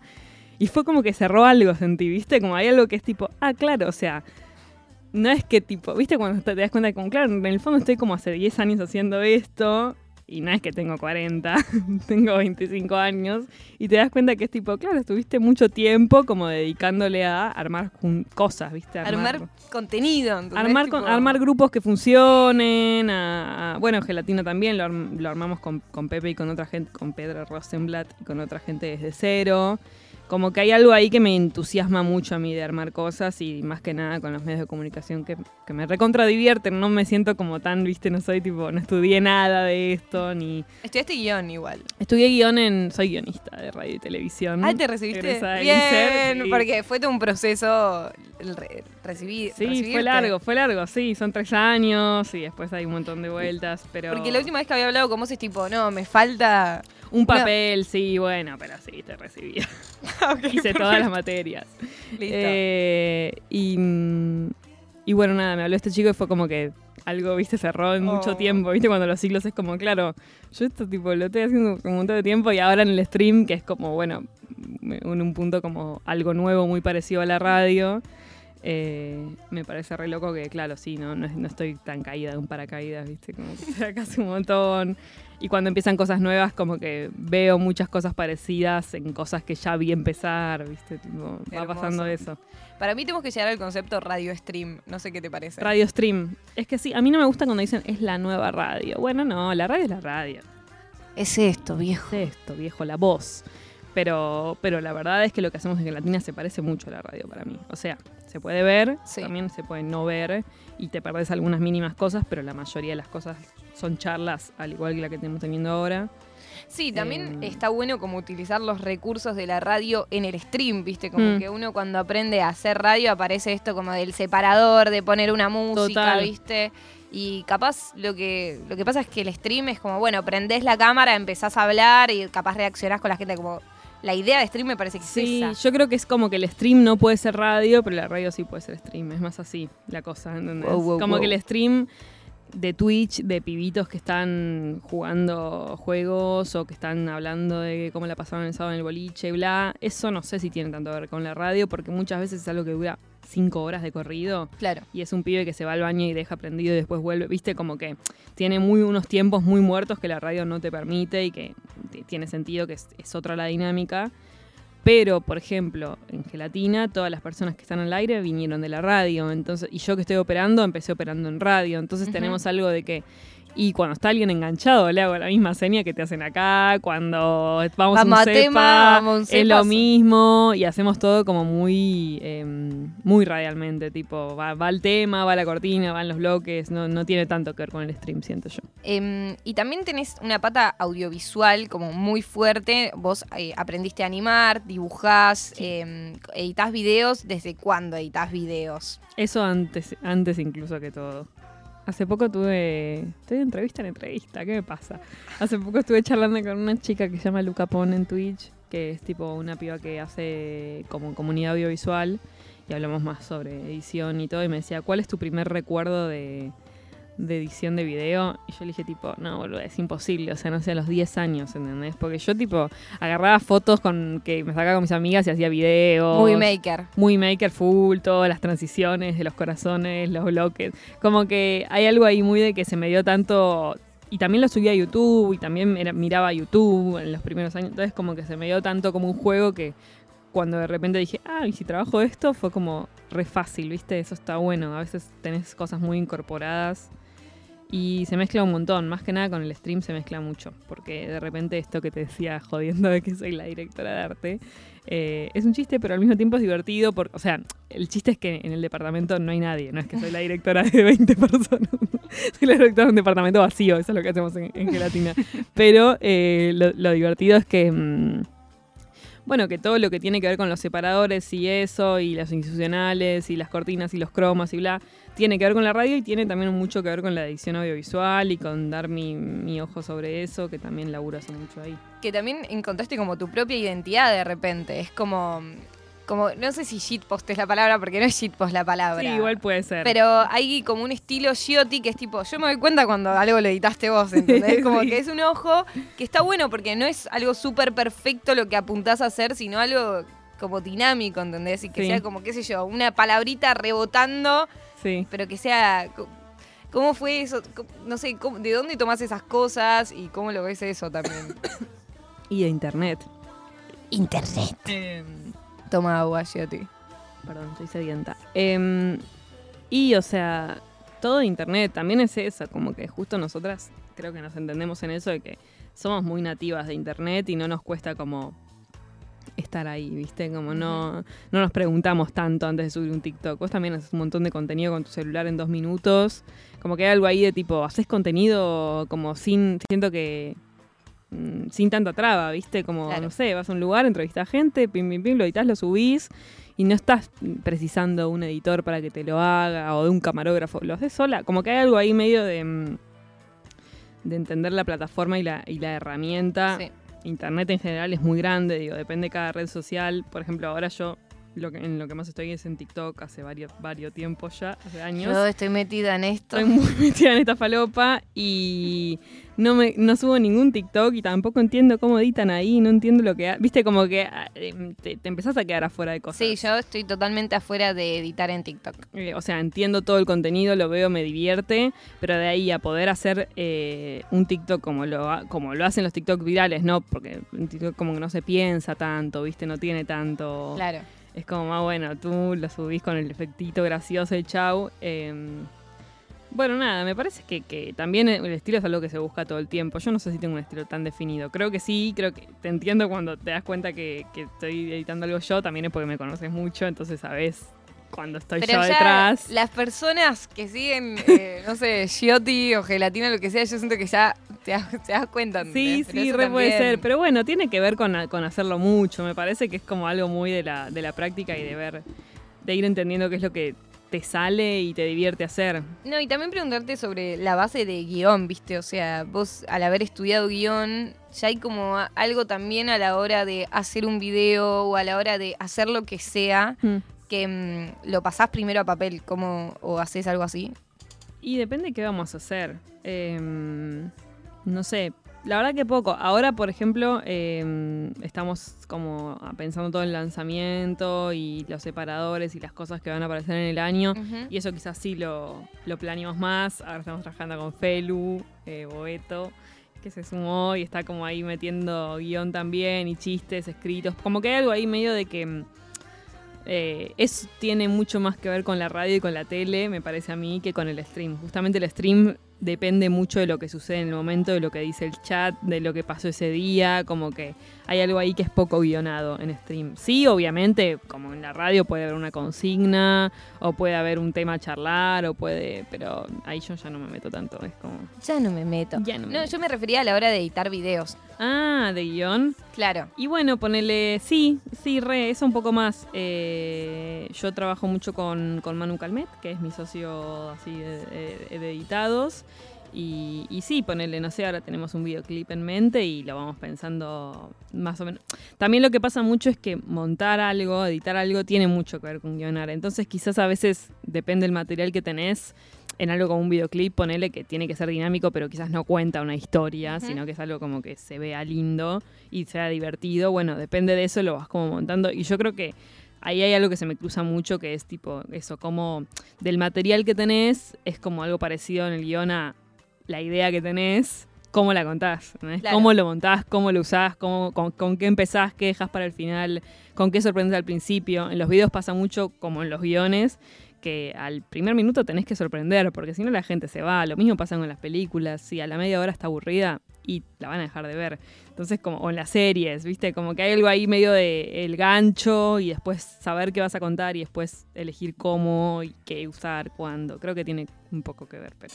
Giotti, en última semana de FOMO, ¿sufrís el FOMO? Eh, ¿Sabes qué? Yo antes pensaba que no. O sea, no sufro tanto cuando no voy a algo. Cuando decido no ir a algo es porque me da fiaca y porque me quedo en mi casa. Me encanta estar en mi casa sola. O sea, como que hay algo ahí de que. Depende qué. Si es algo que me pierdo por imposibilidad. Ponele, este fin de semana me voy a la, me voy a la playa. Hermoso. Estoy re feliz que me voy a la playa. Obviamente que las cosas que van a hacer mis amigas un poco de FOMO me dan. Pero al mismo tiempo estoy en la playa. ¿Viste? No sé. ¿Qué, ¿Qué sería el FOMO si no es eso? Sí, el FOMO es tipo, ves que va a pasar algo y te lo vas a perder y que te pone mal eso, básicamente. Creo que me pone mal cuando tengo como imposibilidad de ir, pero después no entiendo tanto el FOMO en el sentido de decidir no ir a algo, viste, estar en tu casa y como después ver las stories. Ahí ya no me, no me da FOMO porque por algo decidiste no ir y probablemente hiciste algo que, te- que- que estuvo bien, viste, no sé. Giotti, de las personas que más paz mental dan en la República Argentina, yo tipo chequeadísimo. Eh, Em. con Marcos Aramburu, otra, pers- otra personalidad de esta radio, creo. Sí. Jodemos que, mm, que hay gente que fluye con el universo y gente que no. Yo siento que vos flu- fluís con el universo y yo siento como que, ¿sabes qué? Vos también fluís igual, ¿eh? Vos entras en los que fluyen. Estamos- es malo no fluir, ¿eh? somos como la tortuga, la tortuga de Buscando a Nemo. 120 y sigo vivo. Nosotros dos, pero en la radio flotando, tipo. 10 en el años en los medios y sigo vivo. igual sí, igual sí. Han pasado, han pasado cosas, han pas- ha pasado agua bajo el puente. Eh, y en realidad esta entrevista estaba planificada para que empiece con un tema de las ligas menores. Ya sonó. Ah, amo, ya sonó bien, porque, bueno, bien, no importa. Igual yo le liga. traje un montón de temas. Sí, ahora vamos a Ah, escuchar bueno. tus temas. Pero, ah, sí. No puse las ligas menores porque supuse que le vas a pasar vos. Sí, escúchame, hablemos de esa experiencia que tuvimos en Mar del Plata, en el Mar Qué del Pop. hermoso. Me gustaría que relates esa noche. ¿Cómo la recordás? Uh, Porque para que los oyentes de mi vida. sepan. Eh, primero quiero decir que cuando fuimos ahí, ¿qué fue? Eh, Antes de la pandemia. El verano antes de la Verano pandemia. 2020. O sea, no sabíamos lo que Verano nos venía. 2012. Li-. Literalmente éramos eh, los pollitos antes de que la hora los coma sin saberlo Sí. ahí felices. Eh, con Moy trabajábamos en una radio, Moy ya era muy, muy, muy profesional. No, Giotti era muy, muy profesional. y íbamos a hacer una... Estábamos haciendo temporada, temporada de radio. Tuvimos un mes en... Tuvimos un mes en Mar del Plata, cosa que ahora me da mucha ternura porque siento que ahora nadie aceptaría. O sea, como es mucho tiempo. Al mismo tiempo, yo desde ese viaje me recontra enamoré de Mar del Plata. Sí. Nivel quiero ir a vivir ahí en algún momento. Si alguien está escuchando y tiene algo para proponerme, yo estoy. Eh, me, parece, me parece una ciudad hermosa y la pasamos tan bien ese mes que es como que siento que me quedó como Un buen recuerdo. un buen recuerdo. Después volvés y estás sola y es invierno en Mar del Plata y quizás es otra cosa, ¿viste? Pero ahí la pasamos muy bien. Y una noche, con Moy vivíamos juntas con, con otros amigos con los que hacíamos la... Fue tipo la gran cosa. hermano de radio, Un, ¿entendés? entre un Fue gran tipo- hermano y un viaje de egresados y bueno, eso. Sí.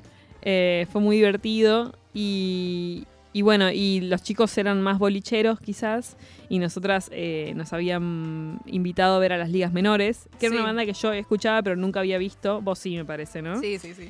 Y bueno, y Moy tenía que, su laburo como siempre era ir a entrevistar gente, bueno, ser carismática, lo que hace ella. Entonces yo la acompañé en modo, bueno, yo te filmo, era medio ese mi, mi, mi trabajo. En ese momento. Me, no grabamos nada al final. ¿Qué creo que grabamos? grabamos, quizás grabamos audio y no video, Sí, pero sí. un audio seguro grabamos. Un audio y entrevisté a Buenos Vampiros, que ahora tipo es una banda re amiga, que es lo más, boluda. Tipo, Hermoso. tenés que escuchar Buenos Vampiros.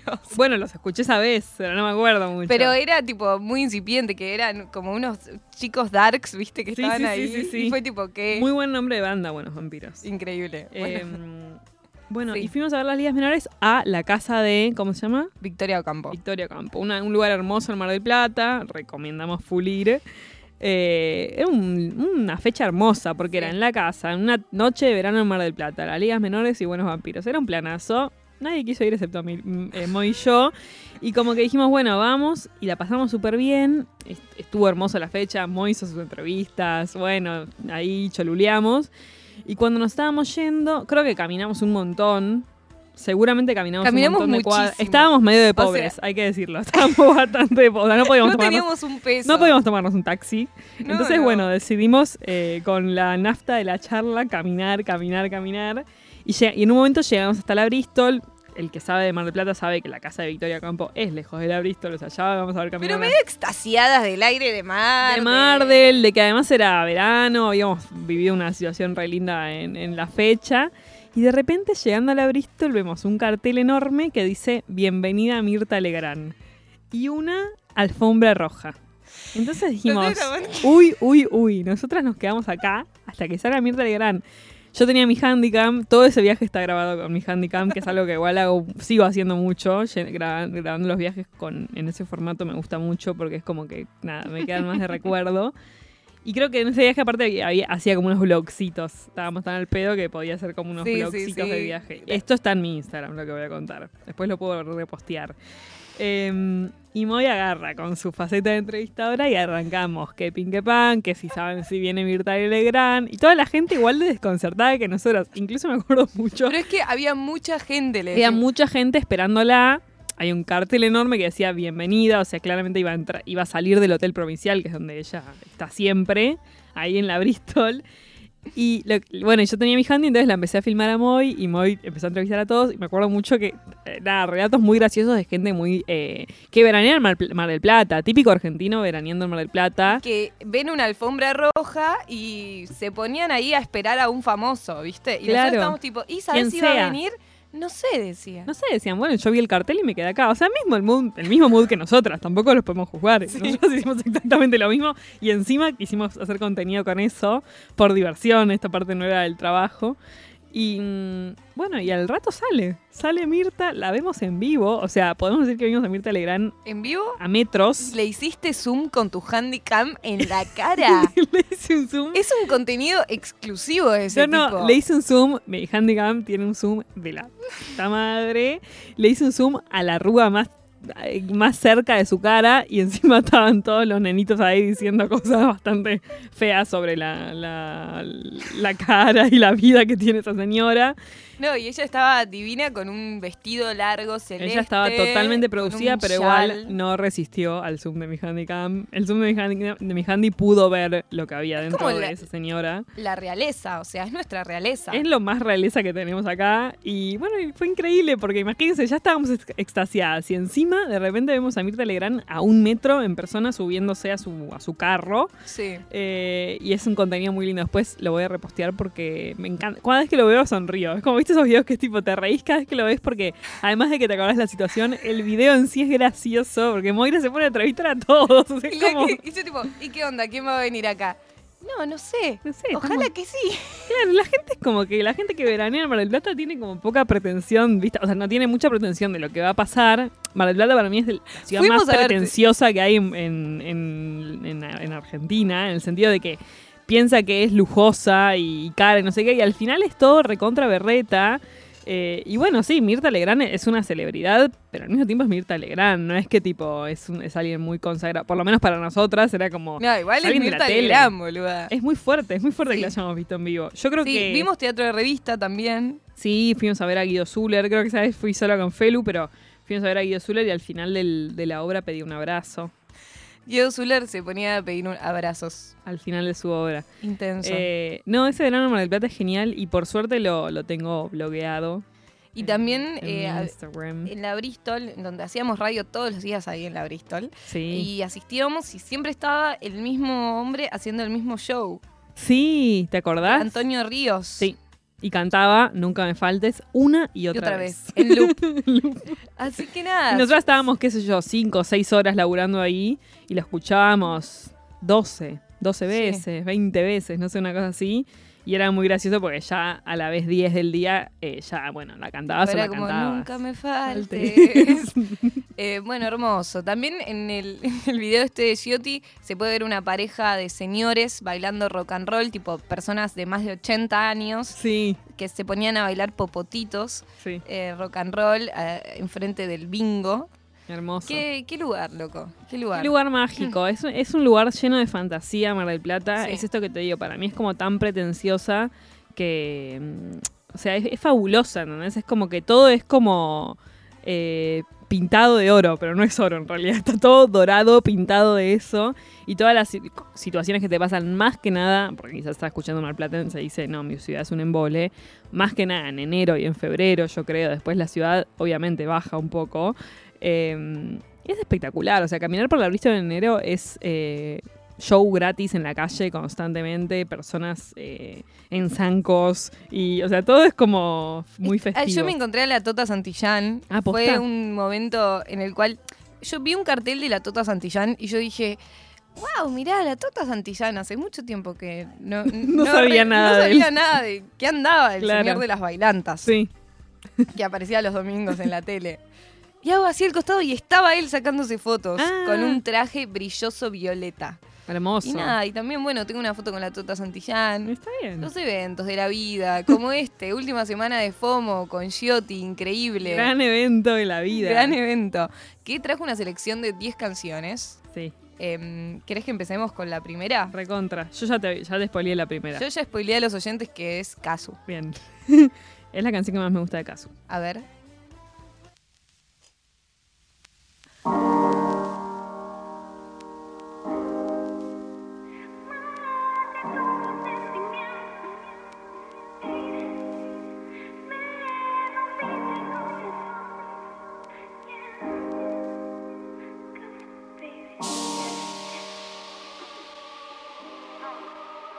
Esos haters te mintieron, ganaron el juego. Sola me dejan tener con un par de agujeros. Que no me hablen del amor, que yo ya no le creo. Ahora ando jugando a ver quién dispara primero. Y bla, bla, bla, bla, dame toda la plata. Nunca entendí nada del amor, no sé de qué se trata. Me dijo, soy la mejor y tenía 20 gata. Pero te fortalece lo que no te mata. Y ahora amo French, French, baby, siempre cool. Mate todos mis sentimientos con una. Los enterré bajo el suelo dentro de un baúl. Al corazón rest in peace, brindo su salud. Y ahora amo French, French, baby, siempre cool. Mate todos mis sentimientos con una full. Los enterré bajo el suelo dentro de un baúl. Al corazón rest in peace, brindo su salud. No va a volver a conseguir un booty como este. De todo el flow, de todo el swing, lo mejor del oeste. Vas a llorar por mí, lo juro que el cielo es celeste. Y yo voy a olvidarte, cueste lo que cueste. Y ese melodrama me lo veo venir. Que bla bla bla te confundiste y me quieres a mí. Que desde que te fuiste no puedo dormir. Que cuando me siento triste no sé a dónde ir, baby. Y no sé qué mentira o qué verdad. Solo sé que ya no siento nada, nada nada. Pedir un alma nueva para Navidad. Aunque por un par de millones lo podemos arreglar. Si le vendo mi alma al diablo que me dé dinero. Y el talento para matar a todos esos raperos. Una Lambo color rosa para llegar primero. Y cortarle a cuello a Cúpido por embrollero. Y si le vendo mi alma al diablo que me dé dinero. Y el talento para matar a todos esos raperos. Una Lambo color rosa para llegar primero. Y cortarle al cuello a Cupido por embrollero.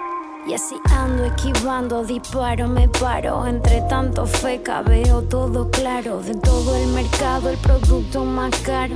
These bitches know me, they're talking about me. No saben nada de dónde salí. Lo que armé para llegar hasta aquí. Creíste lo que dijeron de mí. Me importa una mierda, baby. ¿Por qué elegiste este tema, señora Giotti? Ay, ojalá no tenga que decir por qué elegí cada uno porque es difícil. Nada, Eh, no importa, puede ser porque me gusta y ya. La verdad es que este me gusta, me hace acordar a la época dorada del trap para mí, que es un poco cuando trabajábamos hablando de esto. Sí, con Giotti hemos vivido la etapa. La etapa del trap, o sea, 2019, 2018, pues yo un año antes ya estaba como medio en esta. Si, si ahí te gustaba Duki, primero, primero eras el único de tu grupo de amigos que le gustaba y decías tipo, dale, escuchen, escuchen. Y segundo estabas tipo cantando Es una loca, goteo, canciones como muy pegadizas. Y esta es una de esas. A mí me gusta mucho este disco de Kazu, me lo, me lo pongo cada tanto, tipo me la sube.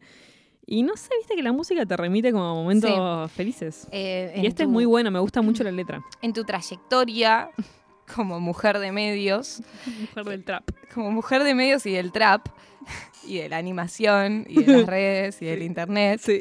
Eh, estabas como productora de un programa de rap también en la la trasnoche. sí. Eh, ahí aprendiste mucho. Ahí aprendí un montón. eh, mi amigo Manu Basile me enseñó muchísimo de rap. Él era el conductor y sabe un montón. Ahora sigue haciendo cuestiones de freestyle y bla. Eh, y caso igual me llegó antes que esto. Como que hay algo también de que era mujer y me gustaba cómo, cómo se vestía y su perfo y todo. Entonces como que entré más fácil a ella que a, a algunos raperos que conocí más por él. Como esta es una entrevista a fondo, te quiero preguntar, ¿qué onda Malas Tripas? Ah, wow. Eh, Malas Tripas era un colectivo que hacíamos con mis amigas, hacíamos competencias de freestyle feministas, también en otra época de la vida, 2017-2018. Y fue exitosísimo, a nivel de que estábamos en, la- el escenario de la vigilia del aborto, en el encuentro de la mujer, como que justo fue un año de, de mucha lucha feminista y todo el movimiento, entonces como que nada, creo que llegamos como en un momento muy clave y, y estábamos como representando un poco eh, el freestyle como más, menos machista por lo menos, no. Claro. O sea, no solamente empezaste y fundaste la radio del Pellegrinis, casi digo Nacio- Nacional Buenos Aires de nuevo, Sí. sino que también eh, creaste la- una competencia de freestyle feminista, Sí, Malas Tripas. Eso con mis amigas que en realidad también hacíamos radio y como que se fue transformando eso y lo, lo lindo también es que muchas de, de las pibas que estábamos ahí, les pibis que estábamos haciendo eso, eh, siguen trabajando en medios ahora, entonces es como tierno porque también, viste cuando, no sé si hay alguien que está escuchando y que está en la escuela o está recién salido de la escuela, no sé qué, es como una etapa de, de muy esponja de lo que estás haciendo, entonces como que yo siento que estar en lugares así me enseñó mucho, no solo de radio, hizo, sino como a trabajar en grupo, ¿viste? Después entras a, trabajos y te das cuenta que hay gente que no sabe trabajar en grupo, no sabe cómo decir las cosas. No sé, ¿viste? Como que hay mu- mucha, muchas formas de, de aprender eso y creo que para mí la mejor y la que más recomiendo es agarrar a tus amigos y decir, bueno, ¿qué hacemos? Y justo nos pintaba hacer un programa de radio porque veníamos muy de ese mood, pero todo se fue como transformando a festivales y cosas. Si querías armar un proyecto, esta es la señal para que lo hagas. Sí, sí, hacelo, hacelo. Bien, pasamos al segundo tema que elige Show. Me recontra costó esto. Ah, este lo amo. Eh, Alex and Walter. Este igual es su banda. Teleradio Donoso. No quiero vestirme, me quiero quedar.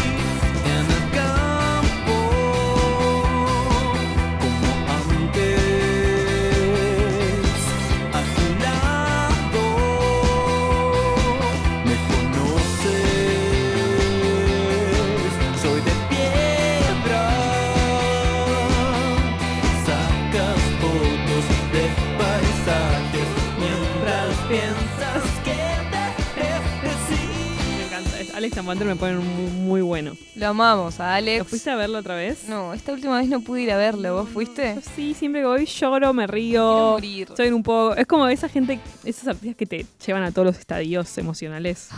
Es muy bueno. es A mí me pasa bueno. que tengo una frustración muy grande porque nunca lo puedo ver a Alex and Wanter. La primera vez en el Festival Buena Vibra, Sí. llegué tarde Uh, por cuidar a críos. O sea, siempre es por críos, ¿viste? Viste, en mi Claro. familia estoy rodeada Sí, de niños, básicamente. bebés, Tengo sí. bebés. O sea, no tengo bebés míos. tenés hijos. ah. Para la gente que no sabe, tengo cuatro hijos. Ah, Así de joven que me escuchan. Nada, crío una familia con todo esto, sí. No, pero bueno, tengo hermanitos, primitos. Y me- mi, abuela, mi abuela me dijo, tipo, che, los podés cuidar, no sé cosa. Y yo le digo, sí, dale, de una. Y Y, no llegué tarde. al Festival Buena Vibra. Claro. Y la otra es que cumplía mi hermanito, justo. Ah, Y tenía que estar con él. Claro. Tipo, sí o sí. Levito. Bueno, igual viene bastante seguido. Y la otra vez que lo fui a ver dijo que va a volver este año porque va a sacar un disco Genial. de joda. Dijo Apa. que va a sacar un disco para la fiesta. Es todo lo que aspiro a mi 2023 es Irme es de joda. con Listo. Alex and Wanter. Ay, ojalá. Lo amamos. Próximo tema que ha elegido Show. Un temón. Charlie, Charlie XXX. la amo. Es muy de internet, Charlie también. Tipo, Sí, tipo- y esto que hace, por ejemplo, en esta en este tema está esta cosa como de los ruiditos. Tiene nombre, como glitchcore, algo así. No sé, este tema justo no, pero tiene ruidos, tiene como nombre ese tipo de música que está hecho como con ruidos electrónicos. Me encanta. es mi, es mi mood.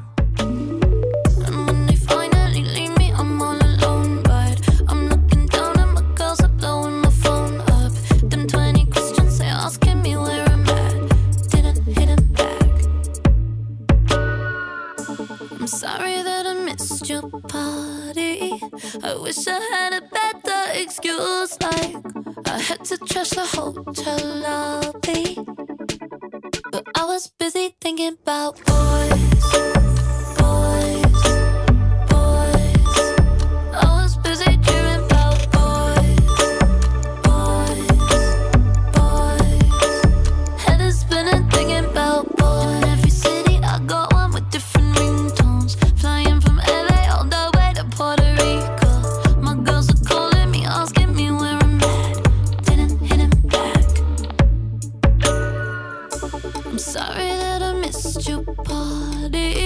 I wish I had a better excuse. Like I can't even lie, you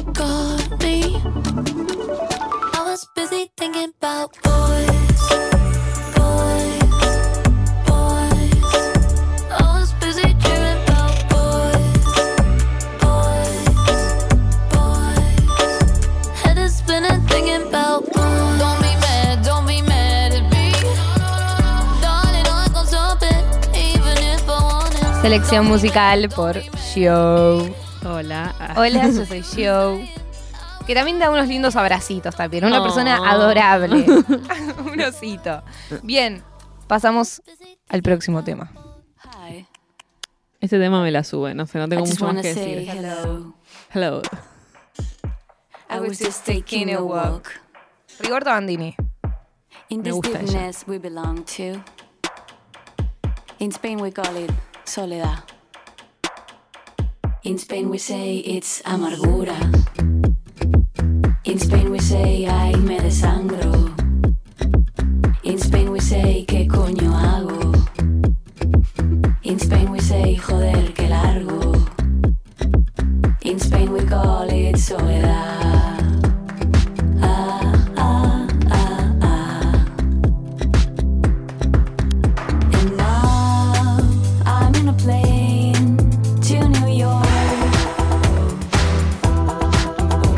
Estamos en esta. Me gusta este picadito. Sí. Es como entrar a mi cabeza en un segundo y. Y Rigoberta Bandini, hay una entrevista que le hace a Z Tangana en ¿Ah, sí? YouTube. Te No la vi. recomiendo. ¿Está buena? Es graciosa. ¿Ella le hace la entrevista? Sí, y ella sale con un chabón que está como en un cualca español. ¿Posta? Tipo, que es como todo un humorista que, que le ayuda a producir su música Ah, encima. No la- como que no la conozco mucho a ella, me gustan sus temas, pero no. ella no la es tipo bastante cheta, o sea. Claro. Ese es su mood. Sí. Una española, qué sé yo, para nosotros Es todos son medio española chetos. con dinero. Claro. Pero eso. Bien, pasamos al próximo tema.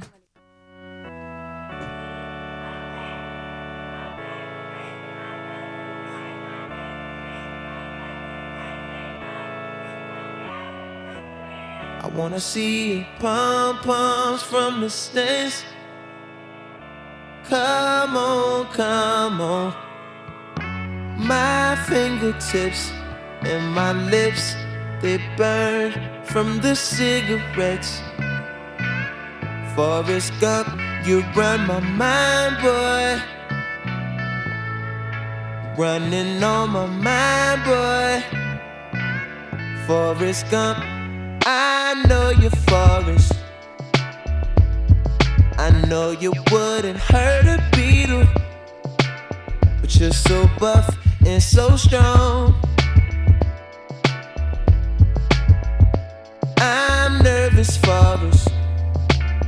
Forrest Gump, my fingertips and my lips, they burn from the cigarettes. Forrest Gump, you run my mind, boy. Running on my mind, boy. Forrest Gump. Lo amo, Frank, Frank Ocean. Ocean. Es más lindo él. Es todo, es todo. Y también es re un mood. sí. Como para estar chill en tu casa. Ahí. sí, para mí es como muy del verano, Frank también. Bien. Tipo. Te, te lleva a eso. Sí. Eh, Viste que tiene un tema que es Why see the world when you can, when you have the beach. Tipo, ¿para qué ver Sí. el mundo si tenés la playa? ¿Entendés? Tipo, Sí. para mí es medio antifomo ese tema. Como que estás ahí como, no sé, mirá un punto fijo. ¿Para qué querés ver todo? ¿Entendés? Sí, Tipo, es si re, tenés es re relajarte y de estar chill. A mí me gustan esos artistas. También me gustan los otros, pero como que hay algo ahí medio de ese mensaje me copa. Ahora igual voy a ir, eh, el próximo es todo lo contrario. Me encanta, Eh, vamos. Los geeks son una onda de esto que te decía, como glitchcore, como de, de ruiditos y cositas. No sé si lo estoy diciendo correctamente, bien, pero no bueno. Y con este tema termino mi, mi stream eh, y me gusta mucho este tema. La, la paso bien cada vez que lo pongo. Es rarito. Can't say what it means that you came to my show, but it hurts when you don't. It hurts when you don't. I can't believe you came to my show. It hurts when you don't. It hurts when you don't.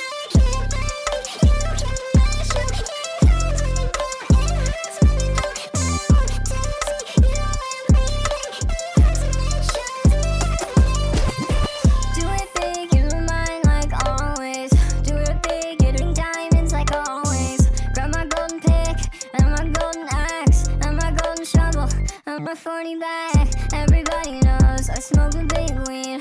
Everybody get down. Glitch, también denominado Clicks and Cats, es un género de música electrónica que tiene como base el uso de sonidos de fallos electrónicos y pequeños pedazos de sonidos y sampleos con los que se produce el efecto de cortes y clics. La manifestación del movimiento es muy variada, pero se condensa en la serie de discos del sello discográfico Millet Plateau. Millet Ah. Plateau. Bueno, esto también es mi cabeza, ¿eh? Me encanta. Un ratito en la cabeza de Gio. Sí, porque aparte es como algo que estamos tan conectados con todos los ruiditos electrónicos y eso que, eso como que me encanta la guitarra acústica y todo, también me reconecta, pero eso también me conecta como a algo más así como enérgico. Eh, y este tema además dice muchas veces agradece mucho de que, de que viniste a mi show, así que me, me cerraba perfecto para el stream.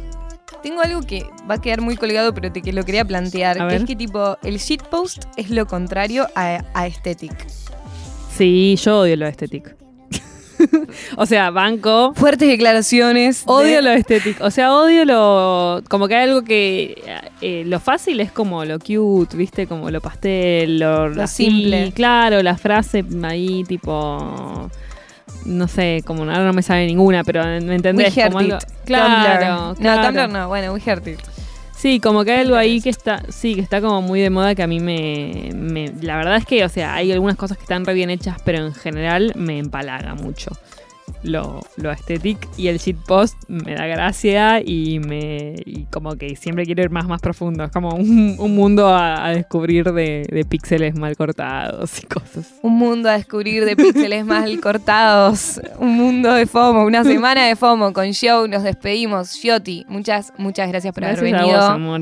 Yo soy Moira Mema. Lali Rombolá estuvo en la producción de este gran, gran programa. ¿Cómo? De nuevo. Nasa Talich en la operación técnica. Y Matías Arrezaigor. Muchas, muchas gracias también. Paso. Sí. Sos una genia, Moy. No, vos sos una genia. Moy es la mejor conductora, así Yo que pónganla al aire, todo. pónganla al aire todas las horas acá. Yo ponerla. a- Y páguenle mucho. Ah, ¿qué, qué venía acá a exigir cosas? es que ella es SEO, entonces es así. Cerramos con un tema de Miranda que vos elegiste. Me copa. Me encanta Hermoso. Miranda. Aguante. Por Aguante. eso elegiste ese tema. Aguante la música nacional, loco, Vamos, también, ¿eh? aguante Nacional Rock. Dale. Esta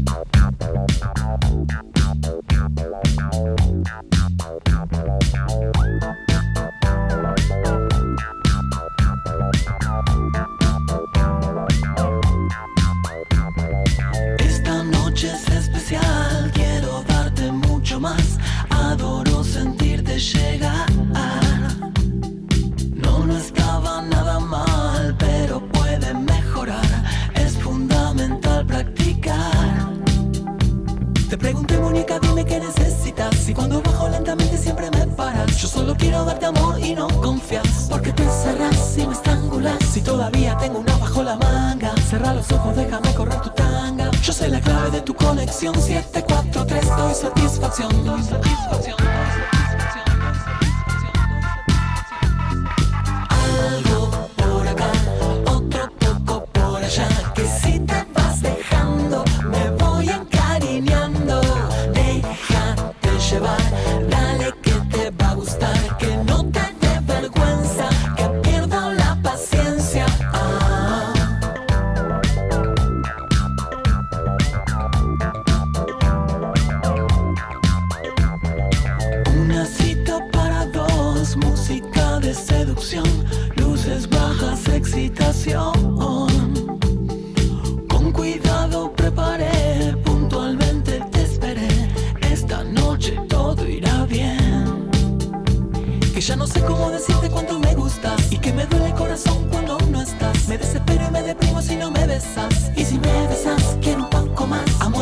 atraviesa tu persiana, dibuja líneas verticales en la cama. Yo quiero amarte, te quiero hacer feliz, quiero llevarte a la apagar